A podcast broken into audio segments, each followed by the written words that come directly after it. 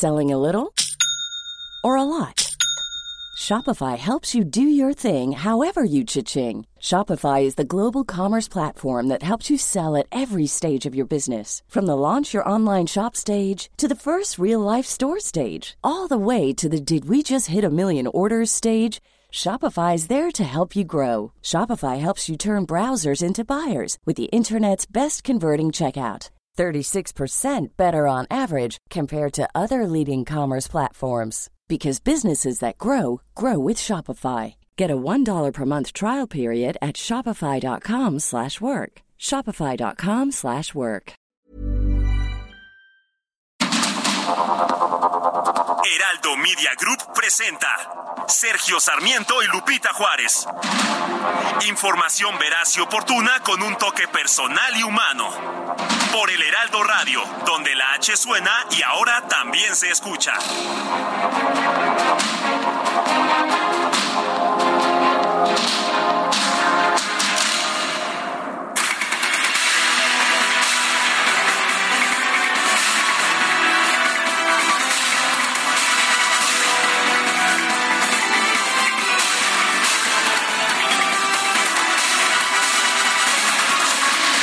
Son las 7 de la mañana en puntísimo y fíjese usted que es viernes. Esa es la buena noticia que le traemos desde un principio esta mañana. Yo soy Sergio Sarmiento. Lo invito a escucharnos, a quedar bien informados con nosotros. Va usted a ver que aquí le tenemos toda la información. Se la damos eh, de forma breve, de forma, eh, de forma bien presentada. Aquí tendrá usted todos los puntos de vista, pero también hacemos un esfuerzo por darle a usted el lado amable de la noticia, si la noticia lo permite, y por eso, por eso luego la pasamos muy bien aquí en este espacio. ¿Y cómo podría ser de otra manera si mi compañera es nada más ni nada menos que Lupita Juárez? Guadalupe, ¿cómo estás? Muy buenos días. Hola, ¿qué tal? Con el gusto de saludarte, mi querido Sergio Sarmiento, al igual que nuestros amigos del auditorio. Muy buenos días, ¿cómo les va? ¿Cómo se sienten? ¿Cómo llegan a este viernes? Que te quiero viernes. Oye, este, yo veo aquí a todo mundo fresco como una lechuga, ¿eh? Ah, sí. Sí, sí, sí. No sé qué les pasa en viernes, que se reviven estos niños. Y ya sabes, están a todo lo que dan para disfrutar del fin de semana. Qué bárbaros. Pero bueno, nosotros también, mi querido Sergio, estamos listos, no tan frescos como ellos, pero con toda la actitud y con todas las ganas de empezar a chambearle en este viernes, que ya es 17 de febrero pues en 17 de febrero hay que empezar a trabajar Guadalupe de una forma u otra. Bueno, pues vamos, vamos con un resumen de la información más importante de este viernes 17 de febrero. Con los votos en contra y en abstención de las bancadas de oposición, la Junta de Coordinación Política de la Cámara de Diputados eh, avaló este jueves la conformación del Comité Técnico de Evaluación que analizará a los aspirantes a nuevos consejeros del Instituto Nacional Electoral. Bueno, y además de los perfiles propuestos por el INAI y la CNDH, este grupo quedó conformado por Enrique Galván Ochoa. Como usted sabe, él es columnista con posiciones cercanas a la Cuarta Transformación. Escribe para el periódico La Jornada. Evangelina Hernández Duarte, quien ha trabajado en la Administración Pública Federal con cargos en la Guardia Nacional, y Andrés Norberto García Reper, ex representante de Morena ante el Instituto Electoral en Tamaulipas. O sea que quienes van a elegir a los consejeros pues son partidarios, o por lo menos la mayoría de ellos lo son. El coordinador del PAN en San Lázaro, Jorge Romero, señaló que la coalición Va por México votó en abstención para no dinamitar el proceso y mantener abierto el diálogo sobre la designación de los consejeros electorales.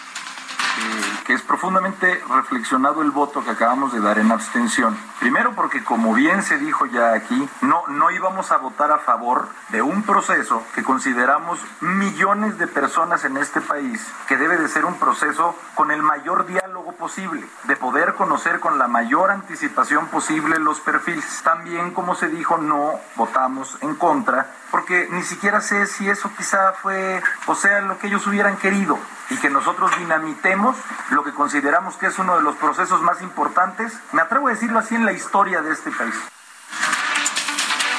Bueno, los cinco comisionados del INAI acudieron al Senado para externar su preocupación por la falta de voluntad de la Cámara Alta para realizar los nombramientos pendientes en el Pleno del organismo. El presidente de la Junta de Coordinación Política, Ricardo Monreal, consideró que sus preocupaciones son atendibles son atendibles las razones que los motivaron solicitarme una audiencia y yo lo conversaré también con el grupo parlamentario de Morena y con los grupos parlamentarios de distinta formación política. Espero la semana que entra intensificar las negociaciones. Bueno, los uh, presidentes del Senado y la Cámara de Diputados, Alejandro Armenta y Santiago Krill, sostuvieron un encuentro en el que acordaron acelerar la revisión de todas las minutas pendientes en ambas cámaras del Congreso. La sesión que hemos tenido en conferencia de mesas directivas ha sido una sesión sumamente productiva, eh, en primer lugar porque hemos acordado criterios y principios a seguir para las subsiguientes reuniones de la Suprema Corte de Justicia consideró que el registro de personas agresoras sexuales de la Ciudad de México, tal como fue aprobado por el Congreso Capitalino, viola los derechos humanos de reinserción social, no aplicación de penas inusitadas y de seguridad jurídica, entre otros. Por ello, el Pleno del Máximo Tribunal invalidó el acceso público al registro de personas agresoras sexuales de la Ciudad de México. También la inscripción en este como una sanción penal adicional a la de cárcel que se determine en el juzgado.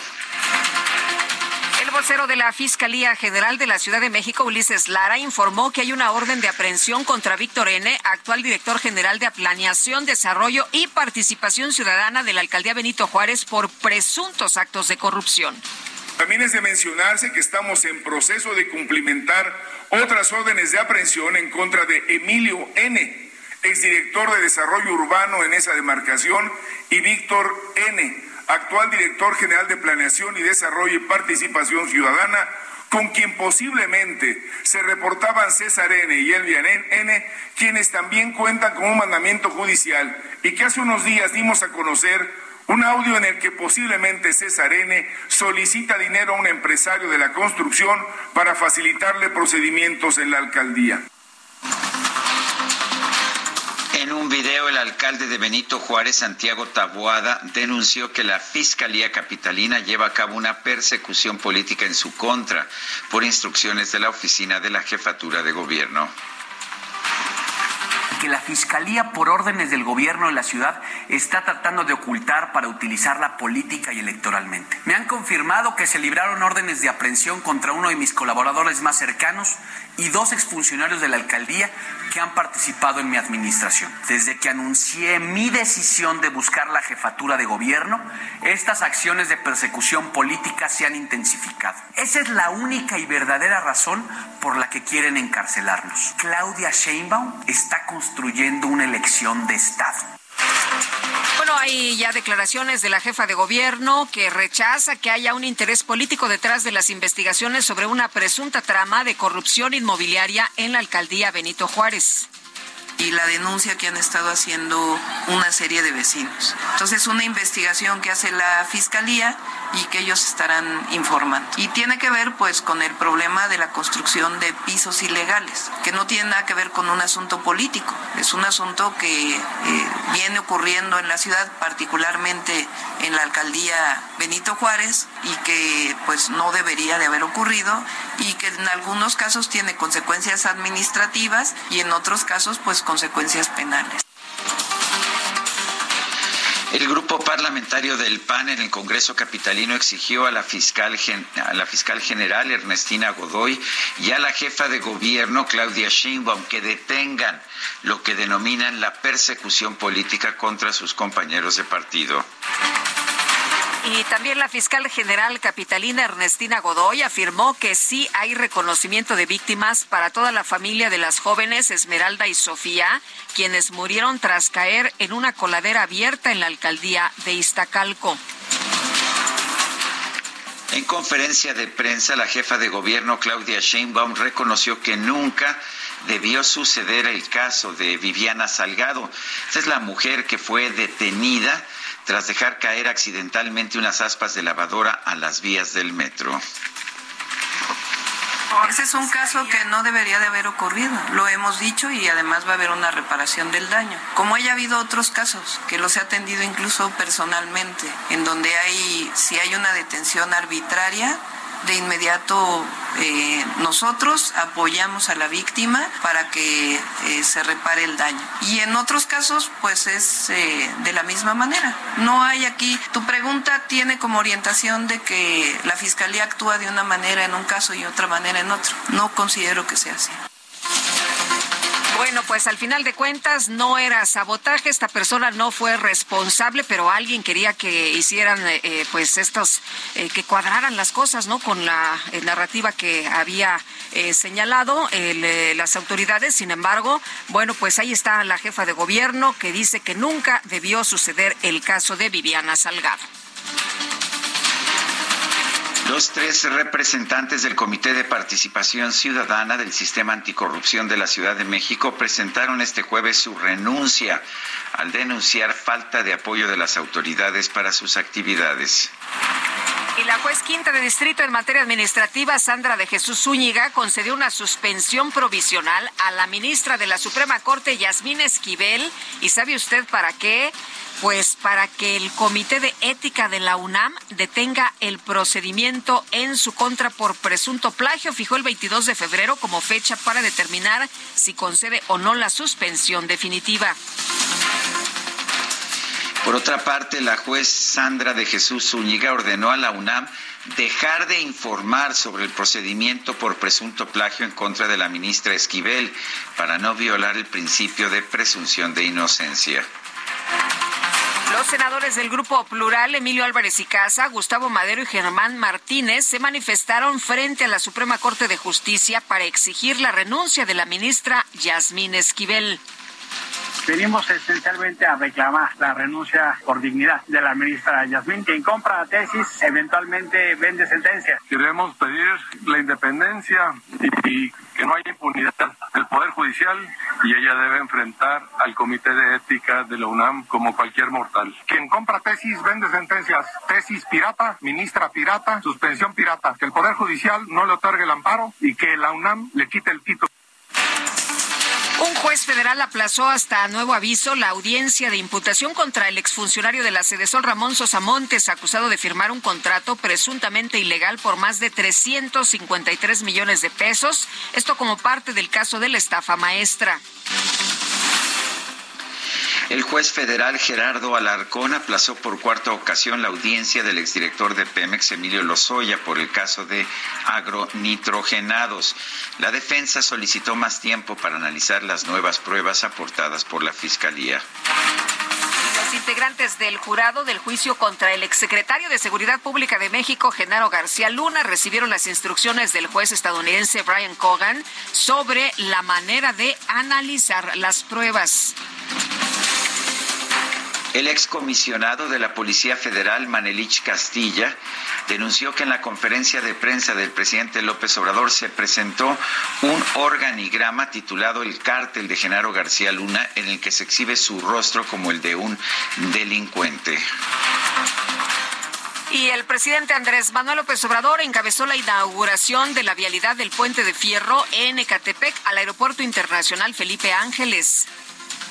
Ahora pues están acortando ya los tiempos para llegar al aeropuerto. Diez minutos de Ecatepec para acá y de Ecatepec al centro, cuando mucho, cuando mucho 40 minutos. Nosotros estamos hablando de 50 minutos promedio del centro de la ciudad a el aeropuerto. Y si no hay tráfico, hasta media hora, 30 minutos, hasta acá.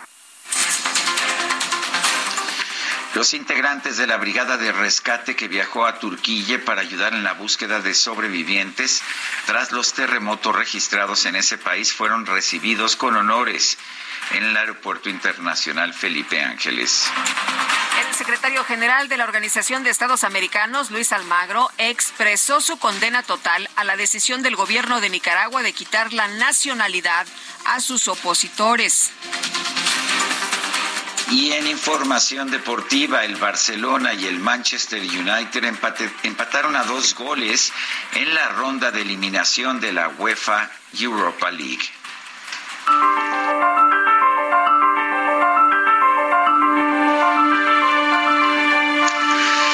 Y vamos a, vamos a la frase de este, de este día. La humanidad tiene una doble moral una que predica y no practica y otra que practica pero no predica. Bertrand Russell.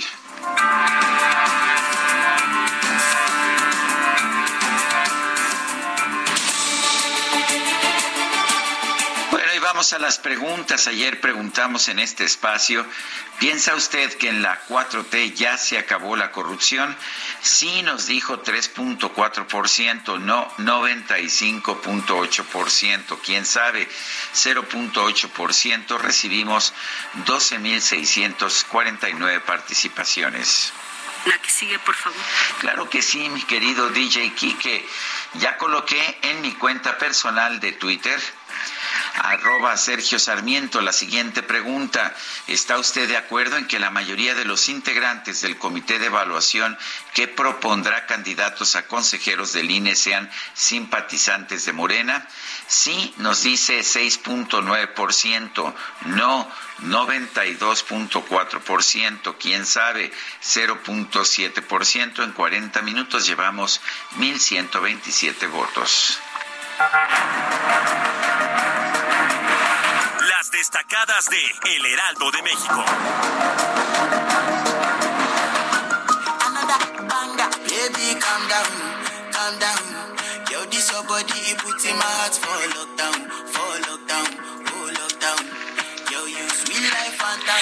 y ya está con nosotros aquí en la cabina Itzel González con las destacadas. Itzel, ¿cómo estás? Feliz viernes. Por fin, muy buenos días, Lupita, Sergio, queridos destacalovers.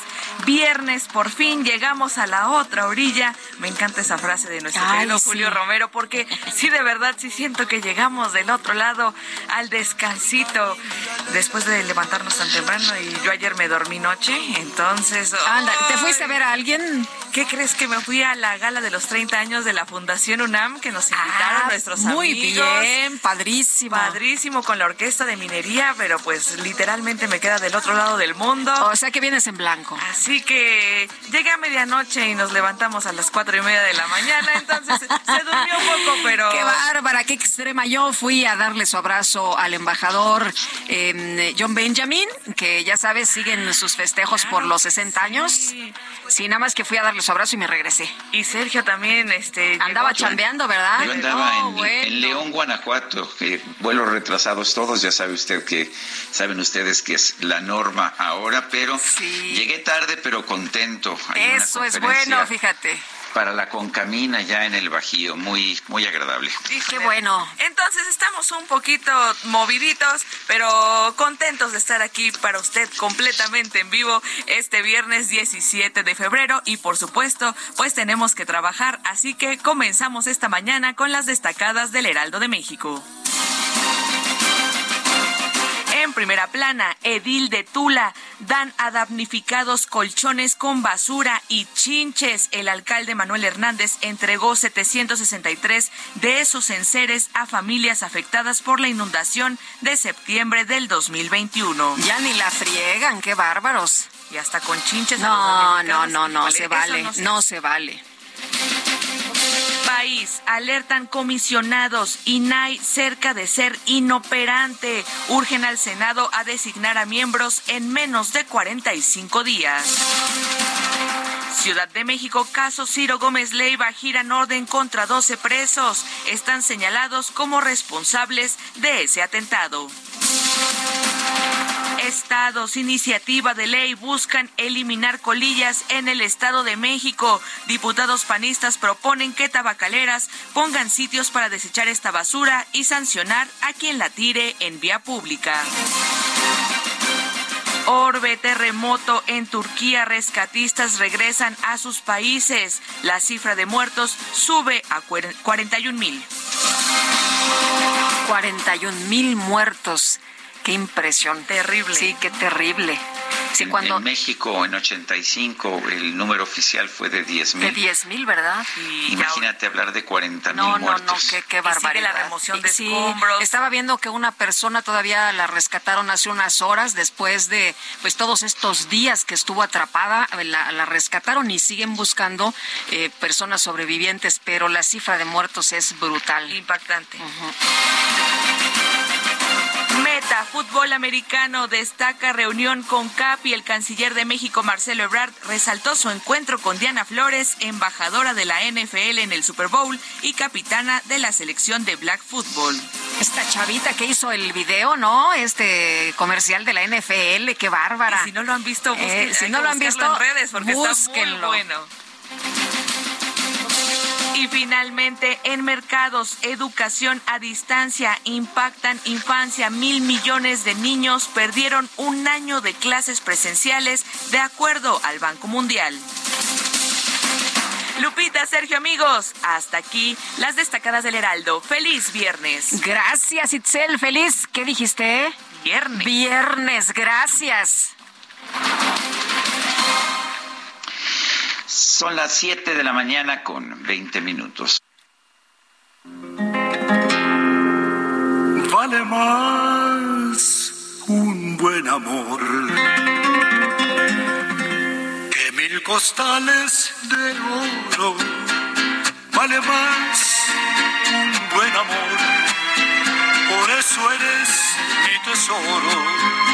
Valgo mucho junto a ti soy muy feliz contigo, vales mucho para mí. Con el corazón te digo, olvidemos el pasado y lo que diga la gente. La verdad es que te amo y me amas bueno, pues es Vicente Fernández, seguro ya reconociste esta majestuosa voz. Es Vicente Fernández, nació el 17 de febrero de 1940 ya en Guadalajara, Jalisco. Se nos fue apenas el 12 de diciembre de 2021. Hoy lo vamos a estar escuchando. ¿Te parece, Guadalupe?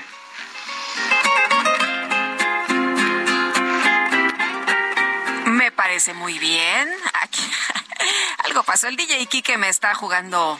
Sí, ya sabes, te bloquea. Sí, sí, me Estaba- bloquea. está- es que se, ¿Sabes ¿no viste cómo No, se te- le acaramelan los ojos cuando está escuchando a Vicente Fernández? Sí, eh, fíjate que eso es lo justo lo que te iba a decir. Andaba cante y cante cerrando los ojitos y no me abrió el micro. No, hombre, en este viernes anda, ya sabes, muy meloso, ¿Enamorado? enamoradizo. Bueno, Bueno. pues Vicente Fer- don Vicente Fernández, oye que nunca tuve la oportunidad, no sé, por una cosa o por otra, no, no lo pude ver. Me invitaron a verlo en el Azteca y tampoco pude ir, me la perdí. Pero bueno, seguimos disfrutando de su voz. Vicente Fernández hoy aquí en Sergio y Lupita y vámonos a la información. El presidente López Obrador aseguró que se siente orgulloso y tranquilo de la decisión de cancelar el aeropuerto de Texcoco, fíjese usted, y construir el aeropuerto internacional Felipe Ángeles en Santa Lucía. Bueno, pues aunque la haya regado, ¿no? Ni modo de decir estas alturas que se equivocó. Y París Salazar, nos tienes todos los detalles, te escuchamos. Buenos días. Buenos días, Lupita, Sergio, amigas, amigos de El de México. Ayer en Tonanitla, Estado de México, el presidente Andrés Manuel López Obrador aseguró que se siente orgulloso y tranquilo de la decisión de cancelar el aeropuerto de Texcoco y construir el aeropuerto internacional Felipe Ángeles en Santa Lucía. Dijo que la decisión iba a logró que no se cerraran dos aeropuertos, la base militar y también el actual aeropuerto de la Ciudad de México, además de que el aeropuerto de Texcoco iba a construirse en una zona de hundimientos permanentes y que iba a costar más de 30 mil millones de pesos, mientras que el AIFA costó solamente 75 mil millones de pesos y 100 mil millones de pesos de indemnizaciones. Vamos a escuchar cómo lo dijo el presidente López Obrador. el aeropuerto actual de la Ciudad de México tiene 600 hectáreas. Este aeropuerto cuenta con 2.600 hectáreas. Tiene muchísima posibilidad para un proyecto futuro de ampliación. Entonces me siento muy orgulloso y tranquilo, porque ya se pueden imaginar lo que significó tomar esta decisión. Durante la inauguración de la vialidad libre de cuota Puente de Fierro al AIFA de 14.1 kilómetros, López Obrador expuso que la decisión le quitó el sueño, luego de que tres especialistas de toda su confianza le entregaron un dictamen de que debía construirse el aeropuerto de Texcoco. Sin embargo, él tomó la decisión de consultar al pueblo de México y fue como se tomó la decisión de cerrar el aeropuerto de Texcoco. Muy bien.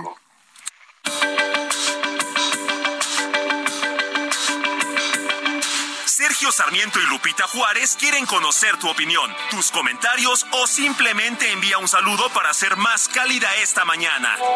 Envía tus mensajes al WhatsApp 55 20 10 96 47.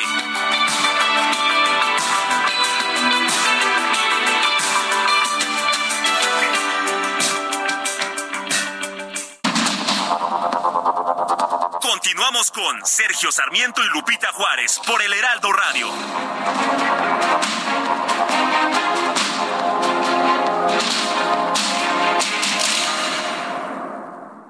Cuando te enamoras del nuevo Fiat Pulse, el pulso de tus emociones se eleva. Estrénalo desde 354 mil pesos o tasa desde 9.75%. Conquista las calles con el SUV líder en ahorro de combustible. Fiat, sé único. Visita tu distribuidor Fiat Chrysler, K 30.1% vigencia el 28 de febrero de 2023. Consulta fiat.com.mx. El 17 de febrero se conmemora el Día del Inventor Mexicano, que se estableció en honor al natalicio de Guillermo González Camarena, científico, ingeniero, investigador, compositor y creador mexicano de uno de los inventos de mayor trascendencia mundial, el sistema para transmitir la señal de televisión a colores. Fue además constructor de sus propios telescopios y un aficionado a la astronomía. En México, el Instituto Mexicano de la Propiedad Industrial, el INPI, es el organismo encargado de garantizar la protección de los derechos de propiedad industrial y de otorgar a sus titulares la seguridad jurídica necesaria para que el aprovechamiento legítimo de su capacidad creativa e inventiva promueva la inversión privada, la generación de empleos, el desarrollo económico y la competitividad del país.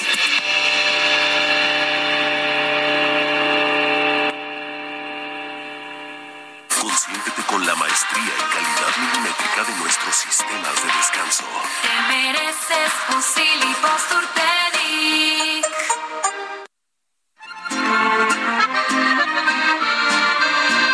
te molesta si te hablo de mi amor y me pides por favor olvide el tema y que cambie la letra de mis canciones.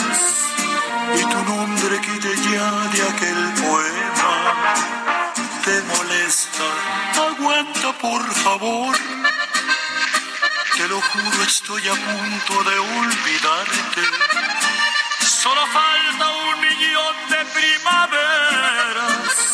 Unos cuantos siglos solo he de adorarte. Solo falta Pues no, yo te dejo de adorar ya pronto, nada más eh, que pasen un millón de primaveras. ¿Cómo ves, Guadalupe? Sentido el Señor, ¿verdad? Muy fuerte y profundo el amor. Bueno, pues hay que disfrutar la vida y el amor.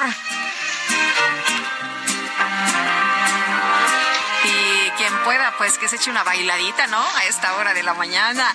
Oye, vámonos a los mensajes. Nos dice una persona de nuestro auditorio, Julia Martínez, desde Cancún. Buenos días, amigos queridos. Vaya qué selección. Bravo. Feliz fin de semana y descansen, que mucho bueno hace daño. Pues por supuesto. Bueno, dice otra persona, ayer que salió el señor AMLO de su palacio, armó un caos. Nos cerraron todo el centro, fue desesperante.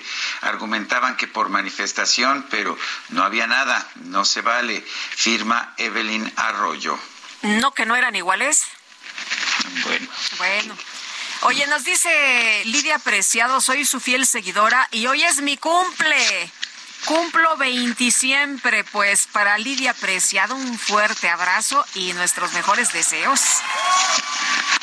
Bueno, son las 7 de la mañana con 35 minutos. Santiago Taboada, alcalde de Benito Juárez, dijo ayer que la Fiscalía General de Justicia de la Ciudad de México ha emitido órdenes de aprehensión en contra de uno de sus colaboradores cercanos y dos exfuncionarios de su gobierno como parte de una persecución política. Dijo que pues esta persecución se inició cuando manifestó su deseo de postularse eh, como candidato del PAN a la jefatura de gobierno de la Ciudad de México. Ulises Lara es portavoz de la Fiscalía General de Justicia de la Ciudad de México. Lo tenemos en la línea telefónica. Don Ulises, buenos días. Gracias por tomar nuestra llamada. Cuéntenos, ¿el caso en contra de estas personas es político o hay razones, uh, razones fundamentales para perseguirlos? Muchas gracias, Sergio Lupita. Muy buenos días.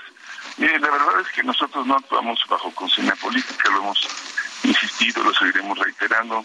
El resultado de una investigación que arrancó con denuncias ciudadanas que demostraron que había una serie de irregularidades, sobre todo en lo que hace al propio, a la propia construcción. Hablamos de un edificio ubicado en la avenida Popocatépetl, que consta de varios eh, módulos de, de, construcción de varios edificios y que generó, entre otros, una serie de, de situaciones que digamos, tuvimos que meternos al fondo.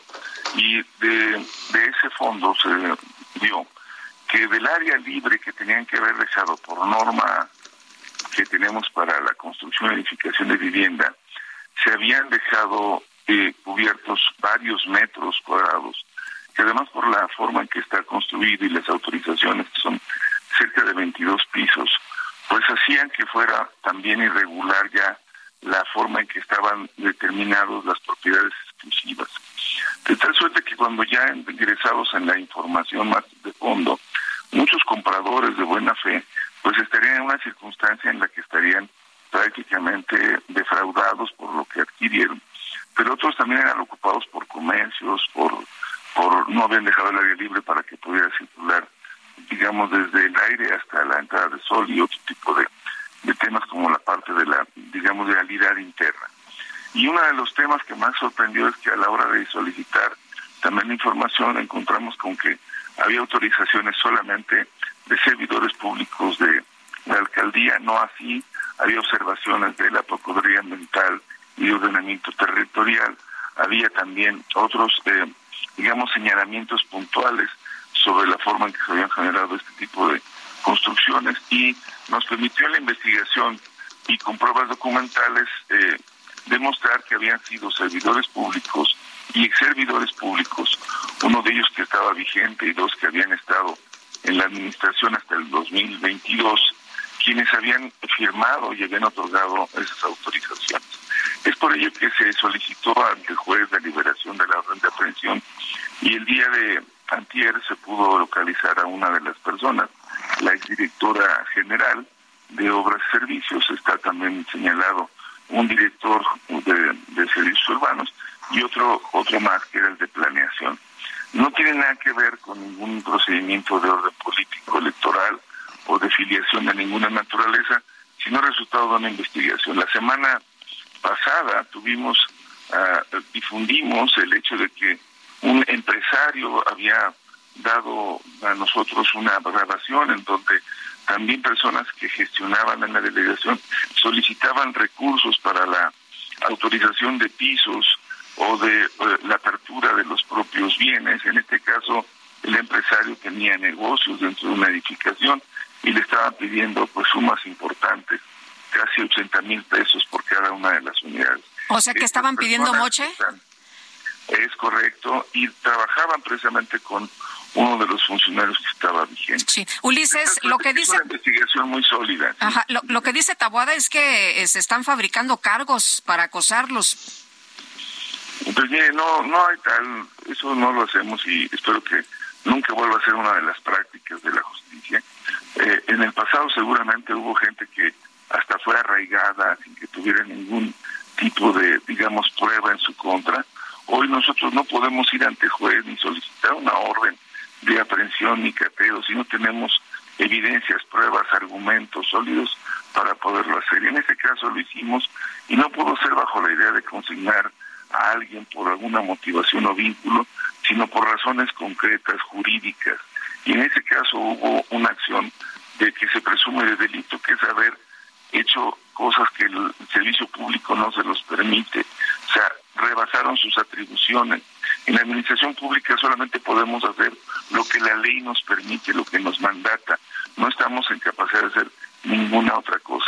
Y estas personas actuaron de manera eh, colegiada, coludidos para hacerlo. Vamos a hacer además un citatorio, ya circularon, porque la empresa también debería de saber los que construyeron los propietarios del proyecto original, porque entendemos que esto fue algo que se realizó con los directores responsables de obra, a quien también se les ha señalado puntualmente. Y vamos también igualmente, se les solicitó la información, y se van a presentar los notarios que intervinieron en el proceso. Todo esto forma parte de la investigación, así que no podríamos decir que también estamos pensando que por estar es nada más un tema de servidores públicos, ¿no? Queremos demostrar y queremos que nos expliquen si hubo presión o no, o si estaban de alguna manera involucrados, o si fue un acto consentido y fue un acto con toda la responsabilidad que tuvieron que asumir y entonces hay que responder ante la ley.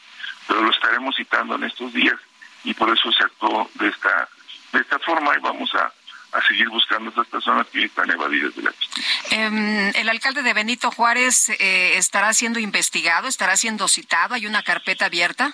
No, no hay nada en el sentido, digamos, lo hubiéramos señalado, no va con, con esta persona, ni tampoco le puedo decir que tenemos una carpeta específica contra él, no. No quiere decir que no pueda estar relacionado en otras o que pueda ser sido señalado, pero lo que le puedo decir es que nosotros en este momento de esta investigación no hay ningún señalamiento hacia el alcalde. Muy bien. Pues Ulises Lara, vocero de la Fiscalía General de Justicia de la Ciudad de México, gracias por esta conversación.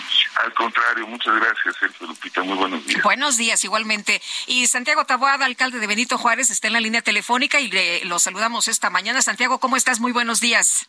Gracias, Lupita, gracias, Sergio, gracias por la oportunidad y, por supuesto, de poder este aclarar porque quien me antecedía en el uso de la palabra, pues el empleado de la empleada de la jefa de gobierno, este, pues sin duda no se sostiene lo que dice. Primero, eh, dice que, que actuaron eh, eh, de forma coludida, pues simple y sencillamente ellos tenían una responsabilidad administrativa junto con el director responsable de obra, que dicho sea de paso, el carnet se lo entrega su gobierno, ¿no? La CEDUBI, ¿no? Y que, y que no, y que, y que por el momento no, no aparece el dice de haberlas, eh, que los van a citar. ¿Por qué no hicieron lo mismo con los funcionarios, alegando su presunción de inocencia, y en lugar de citarlos, les tiraron un orden de aprehensión, ¿no? Y también decirte que por lo que recae a tres eh, funcionarios de mi administración en estos cinco años que llevo al frente del gobierno, en este caso en particular, por eso salí mucho antes de que la fiscalía anunciara, porque aparte, eh, otra, de mis preguntas es, por qué no salieron como siempre lo hacen con bombo y platillo, ¿no? Este, sino hasta que yo denuncio este, que, se, que se habían hecho estas eh, por la mañana estas órdenes. Sí. Oye, Santiago, eh, varios puntos que quisiera que nos aclararas. Eh, dice Ulises Lara, el vocero de la Fiscalía, que no se fabrican pruebas, que hubo hechos y, bueno, pues los describí hace unos momentos, que no es un tema de persecución, que no es un tema político y que los funcionarios pidieron moche. Mira, decirte que, que tan miente, que es parte de su, de su discurso eh, político, que en la, en la carpeta sus peritos su ministerio público así lo refiere ante el juez, que no hay ni pisos de más, ni departamentos de más. ¿Sabes por qué les giran la orden la presión Lupita? Porque consideran eh, tres años después o dos años después sus peritos que el área libre está un 10% menos de lo que debería estar. El área libre, cuando es un tema administrativo. Y insisto, y lo estoy diciendo con los argumentos legales de su Ministerio Público para solicitarle al juez la orden de aprehensión y por lo cual el juez de consigna lo hace. Santiago, ¿tú, ¿tú tienes certeza de que estas personas no pidieron moche, de que no pidieron dinero ilegal? Por supuesto, a ver, simple y sencillamente, están, hay un tema particular ahí que tiene que ver con un área libre. Ese es el origen de, una orden. No, no hay ningún, fíjate, eh, él, él lo dice. Por eso, por eso es el tema de que están fabricando delitos y no es nuevo en esta fiscalía. Así lo hicieron con la mujer de las aspas de la lavadora. Él dice que es un uso ilegal de atribuciones, porque él piensa que las atribuciones que ellos tomaron este, en función de su encargo por haber firmado el uso de ocupación que estaba en el manual administrativo. Insisto, el área libre no tiene que ver ni con un piso de más ni con un departamento más y por eso salgo a defender mi administración y a los funcionarios que han colaborado en ella, en este caso, y por supuesto que también el, el empleado de la empleada de la jefa de gobierno, porque por supuesto que hay carpeta de investigaciones más. Yo se lo dije a la jefa de gobierno hace un año en el gabinete de agua, que fue público, en el Deportivo Tirso Hernández. Se lo comenté en privado. Inclusive te voy a compartir, si me permite, Lupita Sergio, ahí con tu redacción, el oficio que yo en el mes de marzo del año pasado presento ante la Fiscalía y, y les digo, a ver, yo ya sé que hay una carpeta de investigación, denme acceso a ella, sin respuesta. Es decir... Nos acaba de decir que no. Te lo, te lo voy a enseñar. Digo, al, final no, no tengo, eh, eh, lo sabe la jefa de gobierno, eh, y, y, y, a, ellos les presenté el escrito personalmente en, en, la cual acudí ante la fiscalía. Les dije, a ver, díganme de qué se me está investigando. El año no. Entonces, casualidad, no. Y te, voy a comprobar con hechos cómo esa carpeta de investigación primero en la que está en mi contra es después de que les ganamos la Ciudad de México en junio del 2021. Y esta carpeta por la cual hay tres funcionarios con orden de aprehensión de mi administración fue en cuatro meses, hace cuatro meses. Casualmente también, unas semanas después de que yo anuncié que, que, iba, que quería ser el candidato a la jefatura de gobierno. Y, digo las fechas, es muy importante señalar, porque lo que, lo que atiende esta orden de aprehensión es un uso y ocupación, ni siquiera una licencia, porque el uso de suelo lo dan ellos, porque el régimen de propiedad en condominio lo constituyen ellos a través de su registro público. Este uso ocupación data del 2019 y ellos en 2022 dicen, no, me parece que hay menos área libre. Ellos mismos dicen, ¿eh? Que no hay ni pisos ni departamentos. Y aquí sí soy muy claro, porque se ha querido construir que, que, esto tiene que ver con un tema de pisos o departamentos de más. Y su mismo Ministerio Público, y quiero poner este ejemplo, es como si tú, Sergio, como si tú, Lupita, me invitan a su casa, y hoy entro y veo un comedor, y me invitan dentro de tres años, o de dos años, y veo un comedor o una sala. Mi pregunta es, de quién es la responsabilidad de quien de, de vive ahí o de quien o a quien invitaste y quien verificó que era y tan y tan hay responsabilidad de ellos que el DRO no está debió de haber estado presentado con las mismas características que presentaron a los funcionarios. Violando su presunción de inocencia y así girando la orden como lo hicieron con los funcionarios de Benito Juárez. Nada más que ahora dice que lo va a citar. ¿Por qué no citó a los funcionarios? Primero, ¿por qué no les dijo, oigan, vengan a aclarar esta situación? Nada más, mi pregunta es, si eso no es persecución, si no es una eh, fiscalía que fabrique pruebas, pues pregúntenle precisamente en el tema particular a esta mujer que, que, estuvo acusada de sabotaje eh, en el metro. Oye, eh, entonces tú dices que, que se están fabricando pruebas, que se está haciendo un montaje y que esto es un tema político por tus aspiraciones, porque has eh, mencionado tus aspiraciones eh, en, en la Ciudad de México, pero otras personas han mencionado sus aspiraciones y no hay investigación. Bueno, pregúntale a Lía si no le han creado carpetas de investigación. si pregúntale a Mauricio, si no, Mauricio estaba alcalde de Vigilero, si no le han creado carpetas de investigación, a la misma Sandra Cuevas si no le han presentado carpetas de investigación.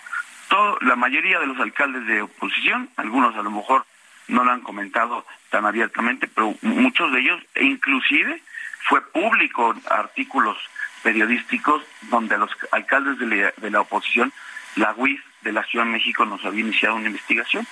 Y esto tiene que ver una línea cronológica a partir de que se les ganó en la Ciudad de México. Y por eso te digo muy claro las fechas, porque las fechas tienen que ver con hechos anteriores, en donde hubo verificaciones años después, y casualmente carpetas en donde de manera aceleradísima se, se dieron, y por supuesto también carpetas de investigación en donde de manera express se giraron órdenes de aprehensión. Bueno, entonces tú dices que hay una persecución. Claro, y, se los estoy diciendo, les voy a presentar a ustedes, les voy a mandar copia del oficio que yo fui a presentar en carácter privado. Y por eso digo el día y la fecha en la cual yo se lo dije a la jefe de gobierno, me dijo, déjamelo checo. Dijo, no tenía conocimiento, está hablando del 2022, y te voy a dar el número de carpeta, lo vas a ver ahí.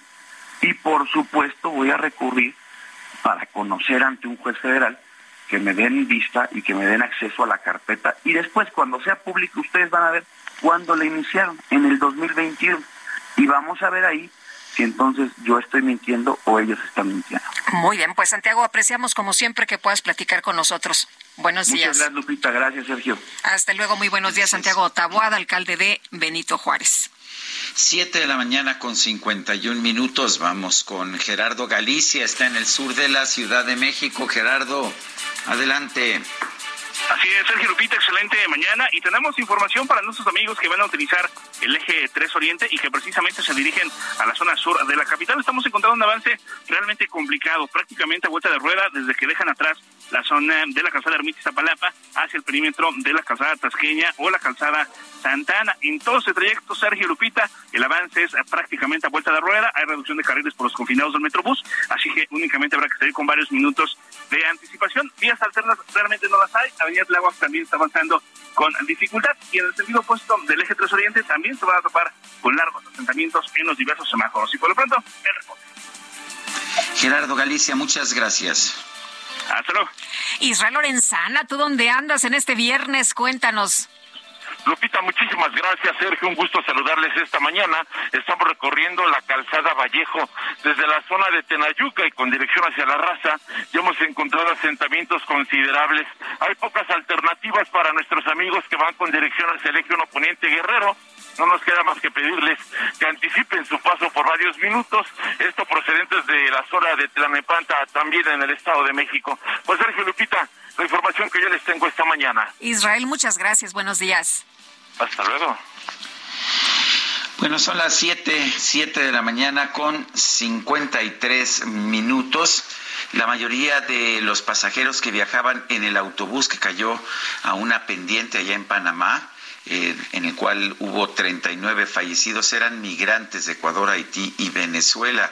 Esto es parte del primer informe oficial sobre estos, ah, estos fallecidos, estos 66 migrantes que viajaban en el autobús accidentado. La presidencia de Panamá informó que había 22 ecuatorianos, 16 haitianos, 11 venezolanos, 6 brasileños, 5 colombianos y 2 cubanos. También señaló que viajaban 4 africanos, 2 de Camerún, un nigeriano y uno más de Eritrea. 42 eran hombres, 24 mujeres y bueno, pues entre los fallecidos 20 menores de edad. Además de los 66 migrantes, en el autobús viajaban dos panameños, el conductor que falleció en ese lugar y un ayudante que resultó herido. Entre los heridos hay otros dos panameños que estaban en otro vehículo estacionado y que fue impactado por el autobús cuando rodó por la pendiente. 7 con 54, nuestro número de WhatsApp 55 2010 9647. Vamos a una pausa y regresamos. De primaveras, unos cuantos siglos solo he de adorarte. Solo falta un millón de primaveras eso ya no vuelvo a molestarte. Oh, no, no volveré a cantarte. Si te molesta, si te molesta.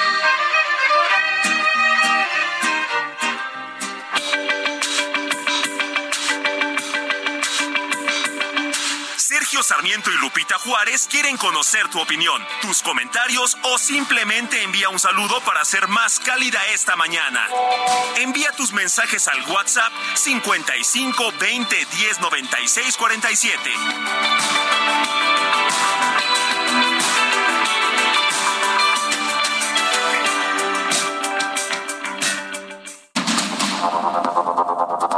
Continuamos con Sergio Sarmiento y Lupita Juárez por el Heraldo Radio.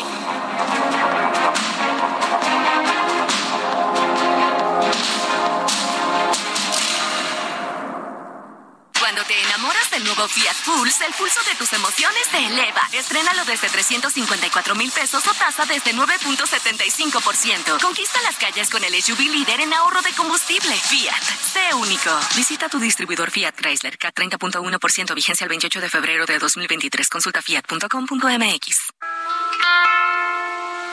Ya me canso de llorar amanece. Ya no sé si maldecirte o por ti rezar. Tengo miedo de buscarte y de encontrarte. Donde me aseguran mis amigos que te vas. Hay momentos Pues, ¿qué te parece, Guadalupe Juárez? Esta se llama Paloma Negra. Y bueno, es de Tomás Méndez, como quizás sepas, pero uno de los grandes éxitos de la canción ranchera en general y de este hombre que estamos escuchando el día de hoy, el día de su cumpleaños, Vicente Fernández. pero mis ojos se mueren. Ándale, mis ojos se mueren sin mirar tus ojos. Ay, paloma negra, ¿dónde andarás? Bueno, vámonos mejor con Ana Moguel. El pronóstico del tiempo con Sergio Sarmiento y Lupita Juárez.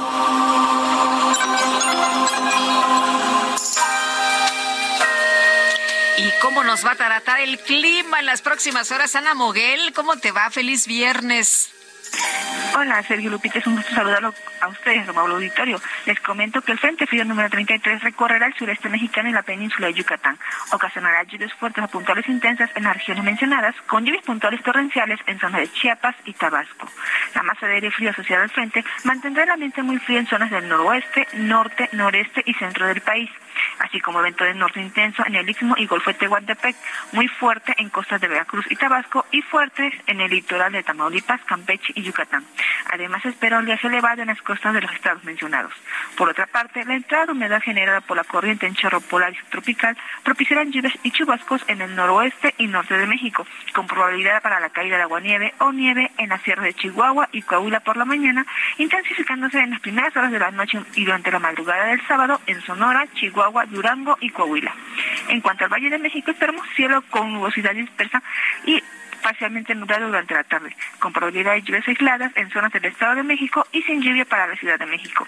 Para la temperatura para la Ciudad de México se espera que la máxima ronde entre los 24 y 26 grados Celsius y la mínima para mañana de 4 a 6 grados Celsius. Para la capital del Estado de México la temperatura máxima se espera que sea de los 21 a 23 grados Celsius y una mínima para mañana de 1 a 3 grados Celsius. Este es mi reporte, regreso con ustedes. Muchas gracias, Ana. Buen fin de semana. Gracias igualmente. Buenos días. Bueno, y en la Gaceta Parlamentaria se publicó la convocatoria para la elección de consejeros electorales del Consejo General del INE y se establecieron los criterios específicos de evaluación. Jorge Almaquio, adelante, cuéntanos.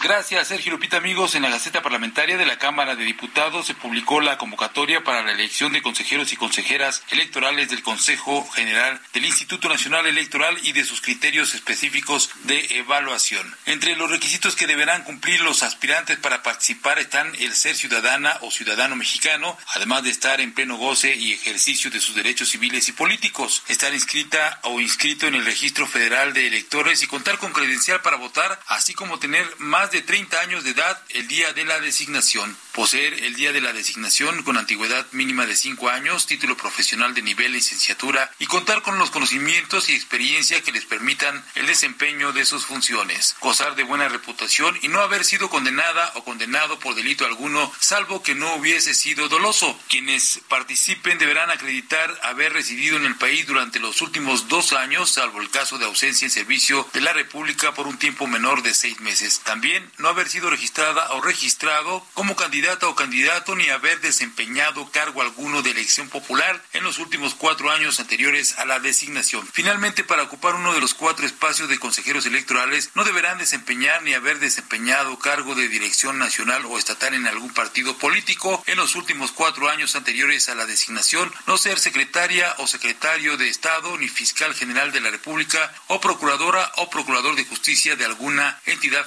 federativa subsecretaría u oficial mayor en la Administración Pública Federal o Estatal, jefa o jefe de gobierno del Distrito Federal, ni gobernadora, gobernador, ni secretaria o secretario de gobierno, a menos que se separe de su encargo con cuatro años de anticipación el día de su nombramiento. Las inscripciones se podrán llevar a cabo a partir de este jueves y hasta el 23 de febrero y podrán entregar su documentación de manera digital en el micrositio www.convocatoriaine 2023.diputados.gov.mx. Sergio Lupita, amigos, el reporte que les tengo. Jorge Almaquio, muchísimas gracias. Bueno, y... El Químico Guerra.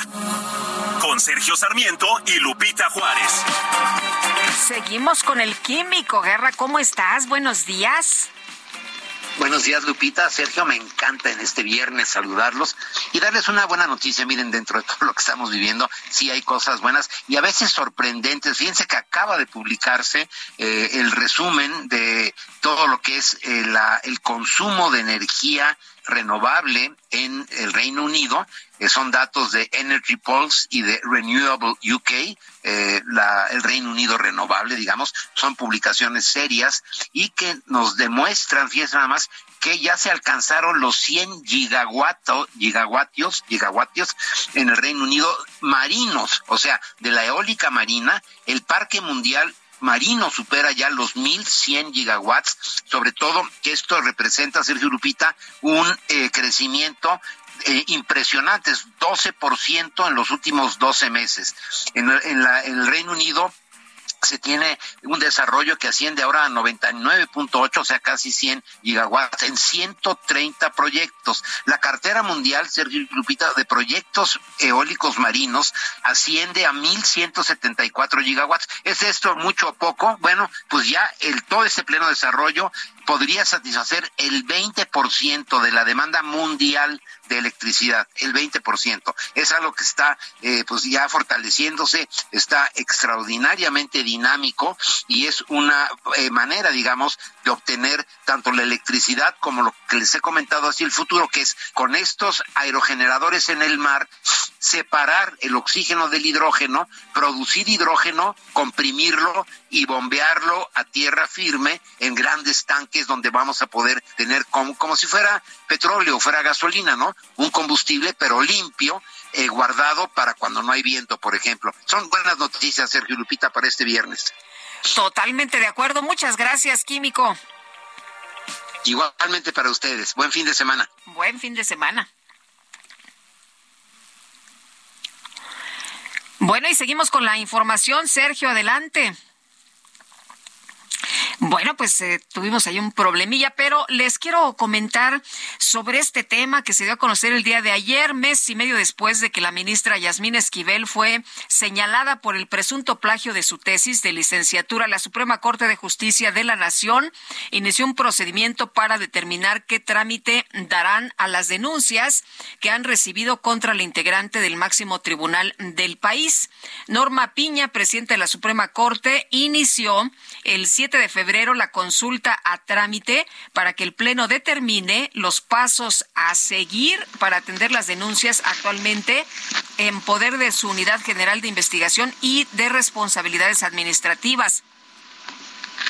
El asunto fue turnado al ministro Juan Luis González Alcántara, quien deberá presentar al Pleno este proyecto con la propuesta sobre el trámite que corresponde. Bueno, y la ministra Esquivel eh, presentó esta demanda de amparo para impugnar la integración del comité de la UNAM. Tito Garza Onofre, investigador del Instituto de Investigaciones Jurídicas de la UNAM, está en la línea telefónica. Licenciado Garza Onofre, gracias por tomar nuestra llamada. Cuéntenos, eh, cuéntanos acerca de, esta demanda de amparo para esta integración del comité de ética. ¿Qué es lo que cuestiona la ministra Esquivel? Claro que sí, con mucho gusto, estimado Sergio. Gracias por la invitación. Un saludo a ti y a todo el auditorio. Eh, lo que está eh, cuestionando la ministra involucrada es la integración de un órgano colegiado que se encarga de valorar los asuntos relacionados con la moral al interior de la universidad, sobre todo aquellos aspectos relativos a que si dicho comité tiene competencia y alcance para enfocarse en los exalumnos, por lo que estamos viendo aquí, por lo que ha eh, trascendido en distintos medios de comunicación, todavía al final del día la demanda no se conoce y la sentencia completa tampoco. Lo que estamos viendo aquí es que este proceso le pone hielo a el trabajo que venía haciendo el comité de ética. Lo que estamos por ver las siguientes semanas se puede alargar a meses, si no es que a años, tratando simple y sencillamente de que la UNAM no resuelva porque la involucrada está alegando que hay errores en el procedimiento. Esto contradice las versiones de la propia Yasmín Esquivel en el sentido que iba a aceptar cualquier resolución de la máxima casa de estudios. También ella misma presentó pruebas ante el comité de ética. En fin, parecería que es una estrategia más para dilatar el caso, para tergiversar la verdad y para evitar que las autoridades competentes puedan hacer bien su trabajo. Oye, Tito, y además sorprendió mucho también esta información que se dio a conocer el día de ayer en el sentido de que la UNAM pues no puede hablar del tema, no puede hablar del asunto.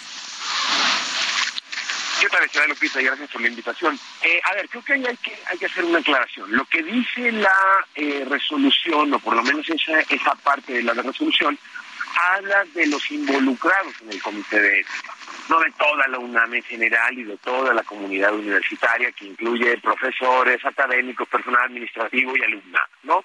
Lo que habla en particular es de que las personas que conforman el comité de ética, que son colegas prestigiados, que son colegas de distintos centros de investigación y facultades, no se puedan pronunciar mientras el caso está pendiente de resolución. Entonces, eh, creo que en definitiva es una muy mala suspensión, es un muy mal efecto de la sentencia, te habla más bien del poco margen eh, de apreciación que tuvo la jueza para eh, emitir dicho amparo a la ministra, pero esto no nos quita ninguna posibilidad a la comunidad universitaria de externar nuestro derecho a la expresión y también nuestra posibilidad de emitir algún, algún, alguna referencia al respecto. O sea, Tito, ¿no estás violando ninguna suspensión al expresar tu punto de vista en este momento?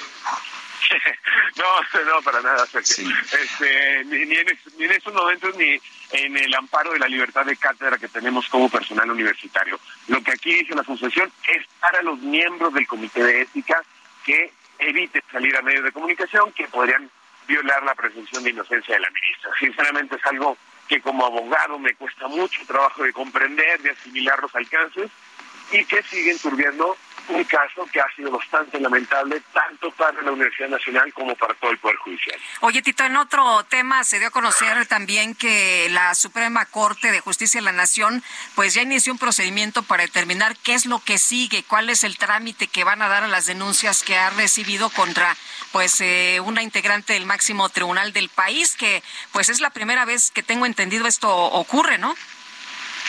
Exacto, eh, sí, no, no es algo que esté, que esté, eh, que sea normal, que encuentre causa cada cierto tiempo, es un hecho inédito y extraordinario, o sea, la paradoja es propiamente que la propia Suprema Corte, que tiene el monopolio para revisar la mayoría de los asuntos más trascendentes e importantes relativos a la justicia en el país, pues ahora tiene que abocarse a un tema de uno de sus once miembros, ¿no? Entonces, esto es paradójico, esto ya raya conflictos de intereses, esto ya raya más bien una, una perspectiva desde la ética y de la función judicial, pero pues aquí lo que estamos viendo es tratar de encontrar una salida en algo que conforme pasan los días se ha ido complicando de mala manera.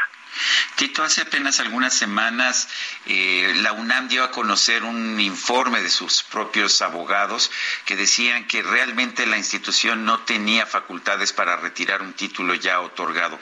Tu punto de vista como, pues, como investigador, como abogado, ¿cuál es?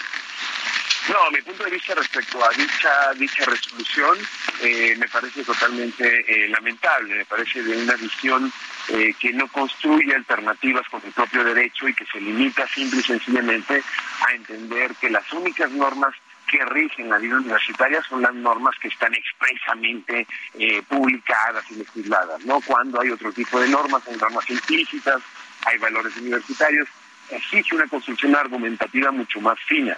Ese problema, Sergio, esa, esa necesidad de decir que no se podían hacer nada, que solamente se condenaba, se lamentaba, etcétera, etcétera, eso no hay que, no hay que olvidar termina enviando el caso a la Secretaría de Educación Pública. Y la Secretaría de Educación Pública, creo que con justa razón, en ese sentido, dice, a mí no me toca esto porque primero tiene que entender la Universidad Nacional que debe de existir todo un procedimiento con debido proceso, con alternativas tal y se lo devuelve el UNAM, regresa al Comité de Ética y ahí es donde se ampara la ministra. En ese sentido, parecería que el, horror, el, el error originario de esta alternativa para solucionar el caso de Yadira Esquivel, para evitar que se amparara y para evitar cuestiones más bien de corte político, eh, termina siendo mucho más grave y termina siendo eh, contraproducente a sabiendas de que Yadira Esquivel no va a aceptar ninguna resolución que venga propiamente de la universidad, eh, autoridad universitaria, porque esta ya había dicho que no le podían quitar el título ni emitir algún tipo de sanción. Entonces, ha resultado contraproducente y ha resultado bastante bochornoso la labor de algunos colegas, más bien diciendo que no se puede hacer nada como universidad. Bueno, pues yo quiero agradecerte, Tito Garza Onofre, investigador del Instituto de Investigaciones Jurídicas de la UNAM, por haber conversado con nosotros. No, gracias por la invitación, estimado Sergio Lupita. Que tengan buen viernes. Gracias, igualmente. Y vámonos con más información de Gerardo Moreno. Gerardo, que el presidente anda de gira, cuéntanos. Hola, ¿qué tal, Sergio y Lupita? Qué gusto saludarlos desde Sonora donde les quiero platicar que desde el día de ayer el presidente Andrés Manuel López Obrador se encuentra en nuestro estado realizando una intensa gira de trabajo que se llevará a cabo por todo el estado durante este fin de semana la cual comenzó el día de ayer con una reunión a puerta cerrada celebrada en un centro de convenciones de Hermosillo. Les platico que el presidente aterrizó en la capital sonorense en las instalaciones de la base número 18 de la Fuerza Aérea Mexicana y desde ahí se trasladó en una camioneta a donde estaba pactada la reunión a las 5.30 de la tarde para tratar el tema de la estructura estatal del Banco de Bienestar. En el lugar estaban esperando algunos manifestantes, así como camiones que ayudaron al traslado de personas y personal del gabinete estatal y federal. Les platico que la gira continúa este día viernes, donde se realizó la reunión de gabinete de seguridad durante esta mañana y después estaría realizando lo que es la conferencia de prensa mañanera también en las instalaciones de la Fuerza Aérea eh, de aquí de Hermosillo, para de aquí se trasladaría el presidente con apoyo también de la Fuerza Aérea a supervisar la construcción de la planta de energía solar que se realiza en Puerto Peñasco, la cual está anunciada como la más grande de Latinoamérica. Después el presidente se traslada al municipio de Nogales a llevar a cabo una reunión binacional para ver el tema de la modernización de las aduanas. Para el día sábado estaría inaugurando lo que es la carretera Agua Prieta Bavispe y también visitará el yacimiento de litio que tiene en el municipio de Bacadehuashi para finalizar el día con un encuentro con los pueblos de la Sierra Sonorense. Finalmente, el día domingo sostendrá una reunión de supervisión de lo que es el plan de justicia para la etnia yaqui que se estaría realizando en el municipio de Cajeme. En total se visitarán ocho municipios de Sonora durante estos cuatro días de gira, que sería la visita número 23 que realiza Andrés Manuel López Obrador como presidente al estado de Sonora. Ese es el reporte. Muy buenos días. Gracias, Gerardo. Buenos días también para ti. Bueno, interesante, Lupita. Ahora sí ya se está moviendo el presidente, pues en, supongo, helicópteros del, del ejército, en aviones del ejército. Si no, sería imposible visitar ocho municipios distintos de Sonora, que es un estado enorme, créemelo. Ya ves que él siempre se desplazaba por, por tierra, ¿no? que siempre le dice, dice en sus conferencias que le gusta mucho porque pues convive con la gente y platica de cerca y entiende cómo está el territorio, pero pero, en un estado como Sonora pues o como Chihuahua es, créemelo, pues imposible. Yo hoy voy a Sonora, por ejemplo, hoy voy a estar en, en la Álamos Alliance, la conferencia de Álamos de economistas allá en Sonora, y créemelo, de Sonor, de Álamos, que está en el sur del estado, a Hermosillo, que está en el centro del estado, son, me parece, cinco horas en auto. No creas que es tan fácil, y de ahí a Nogales son cuatro horas también.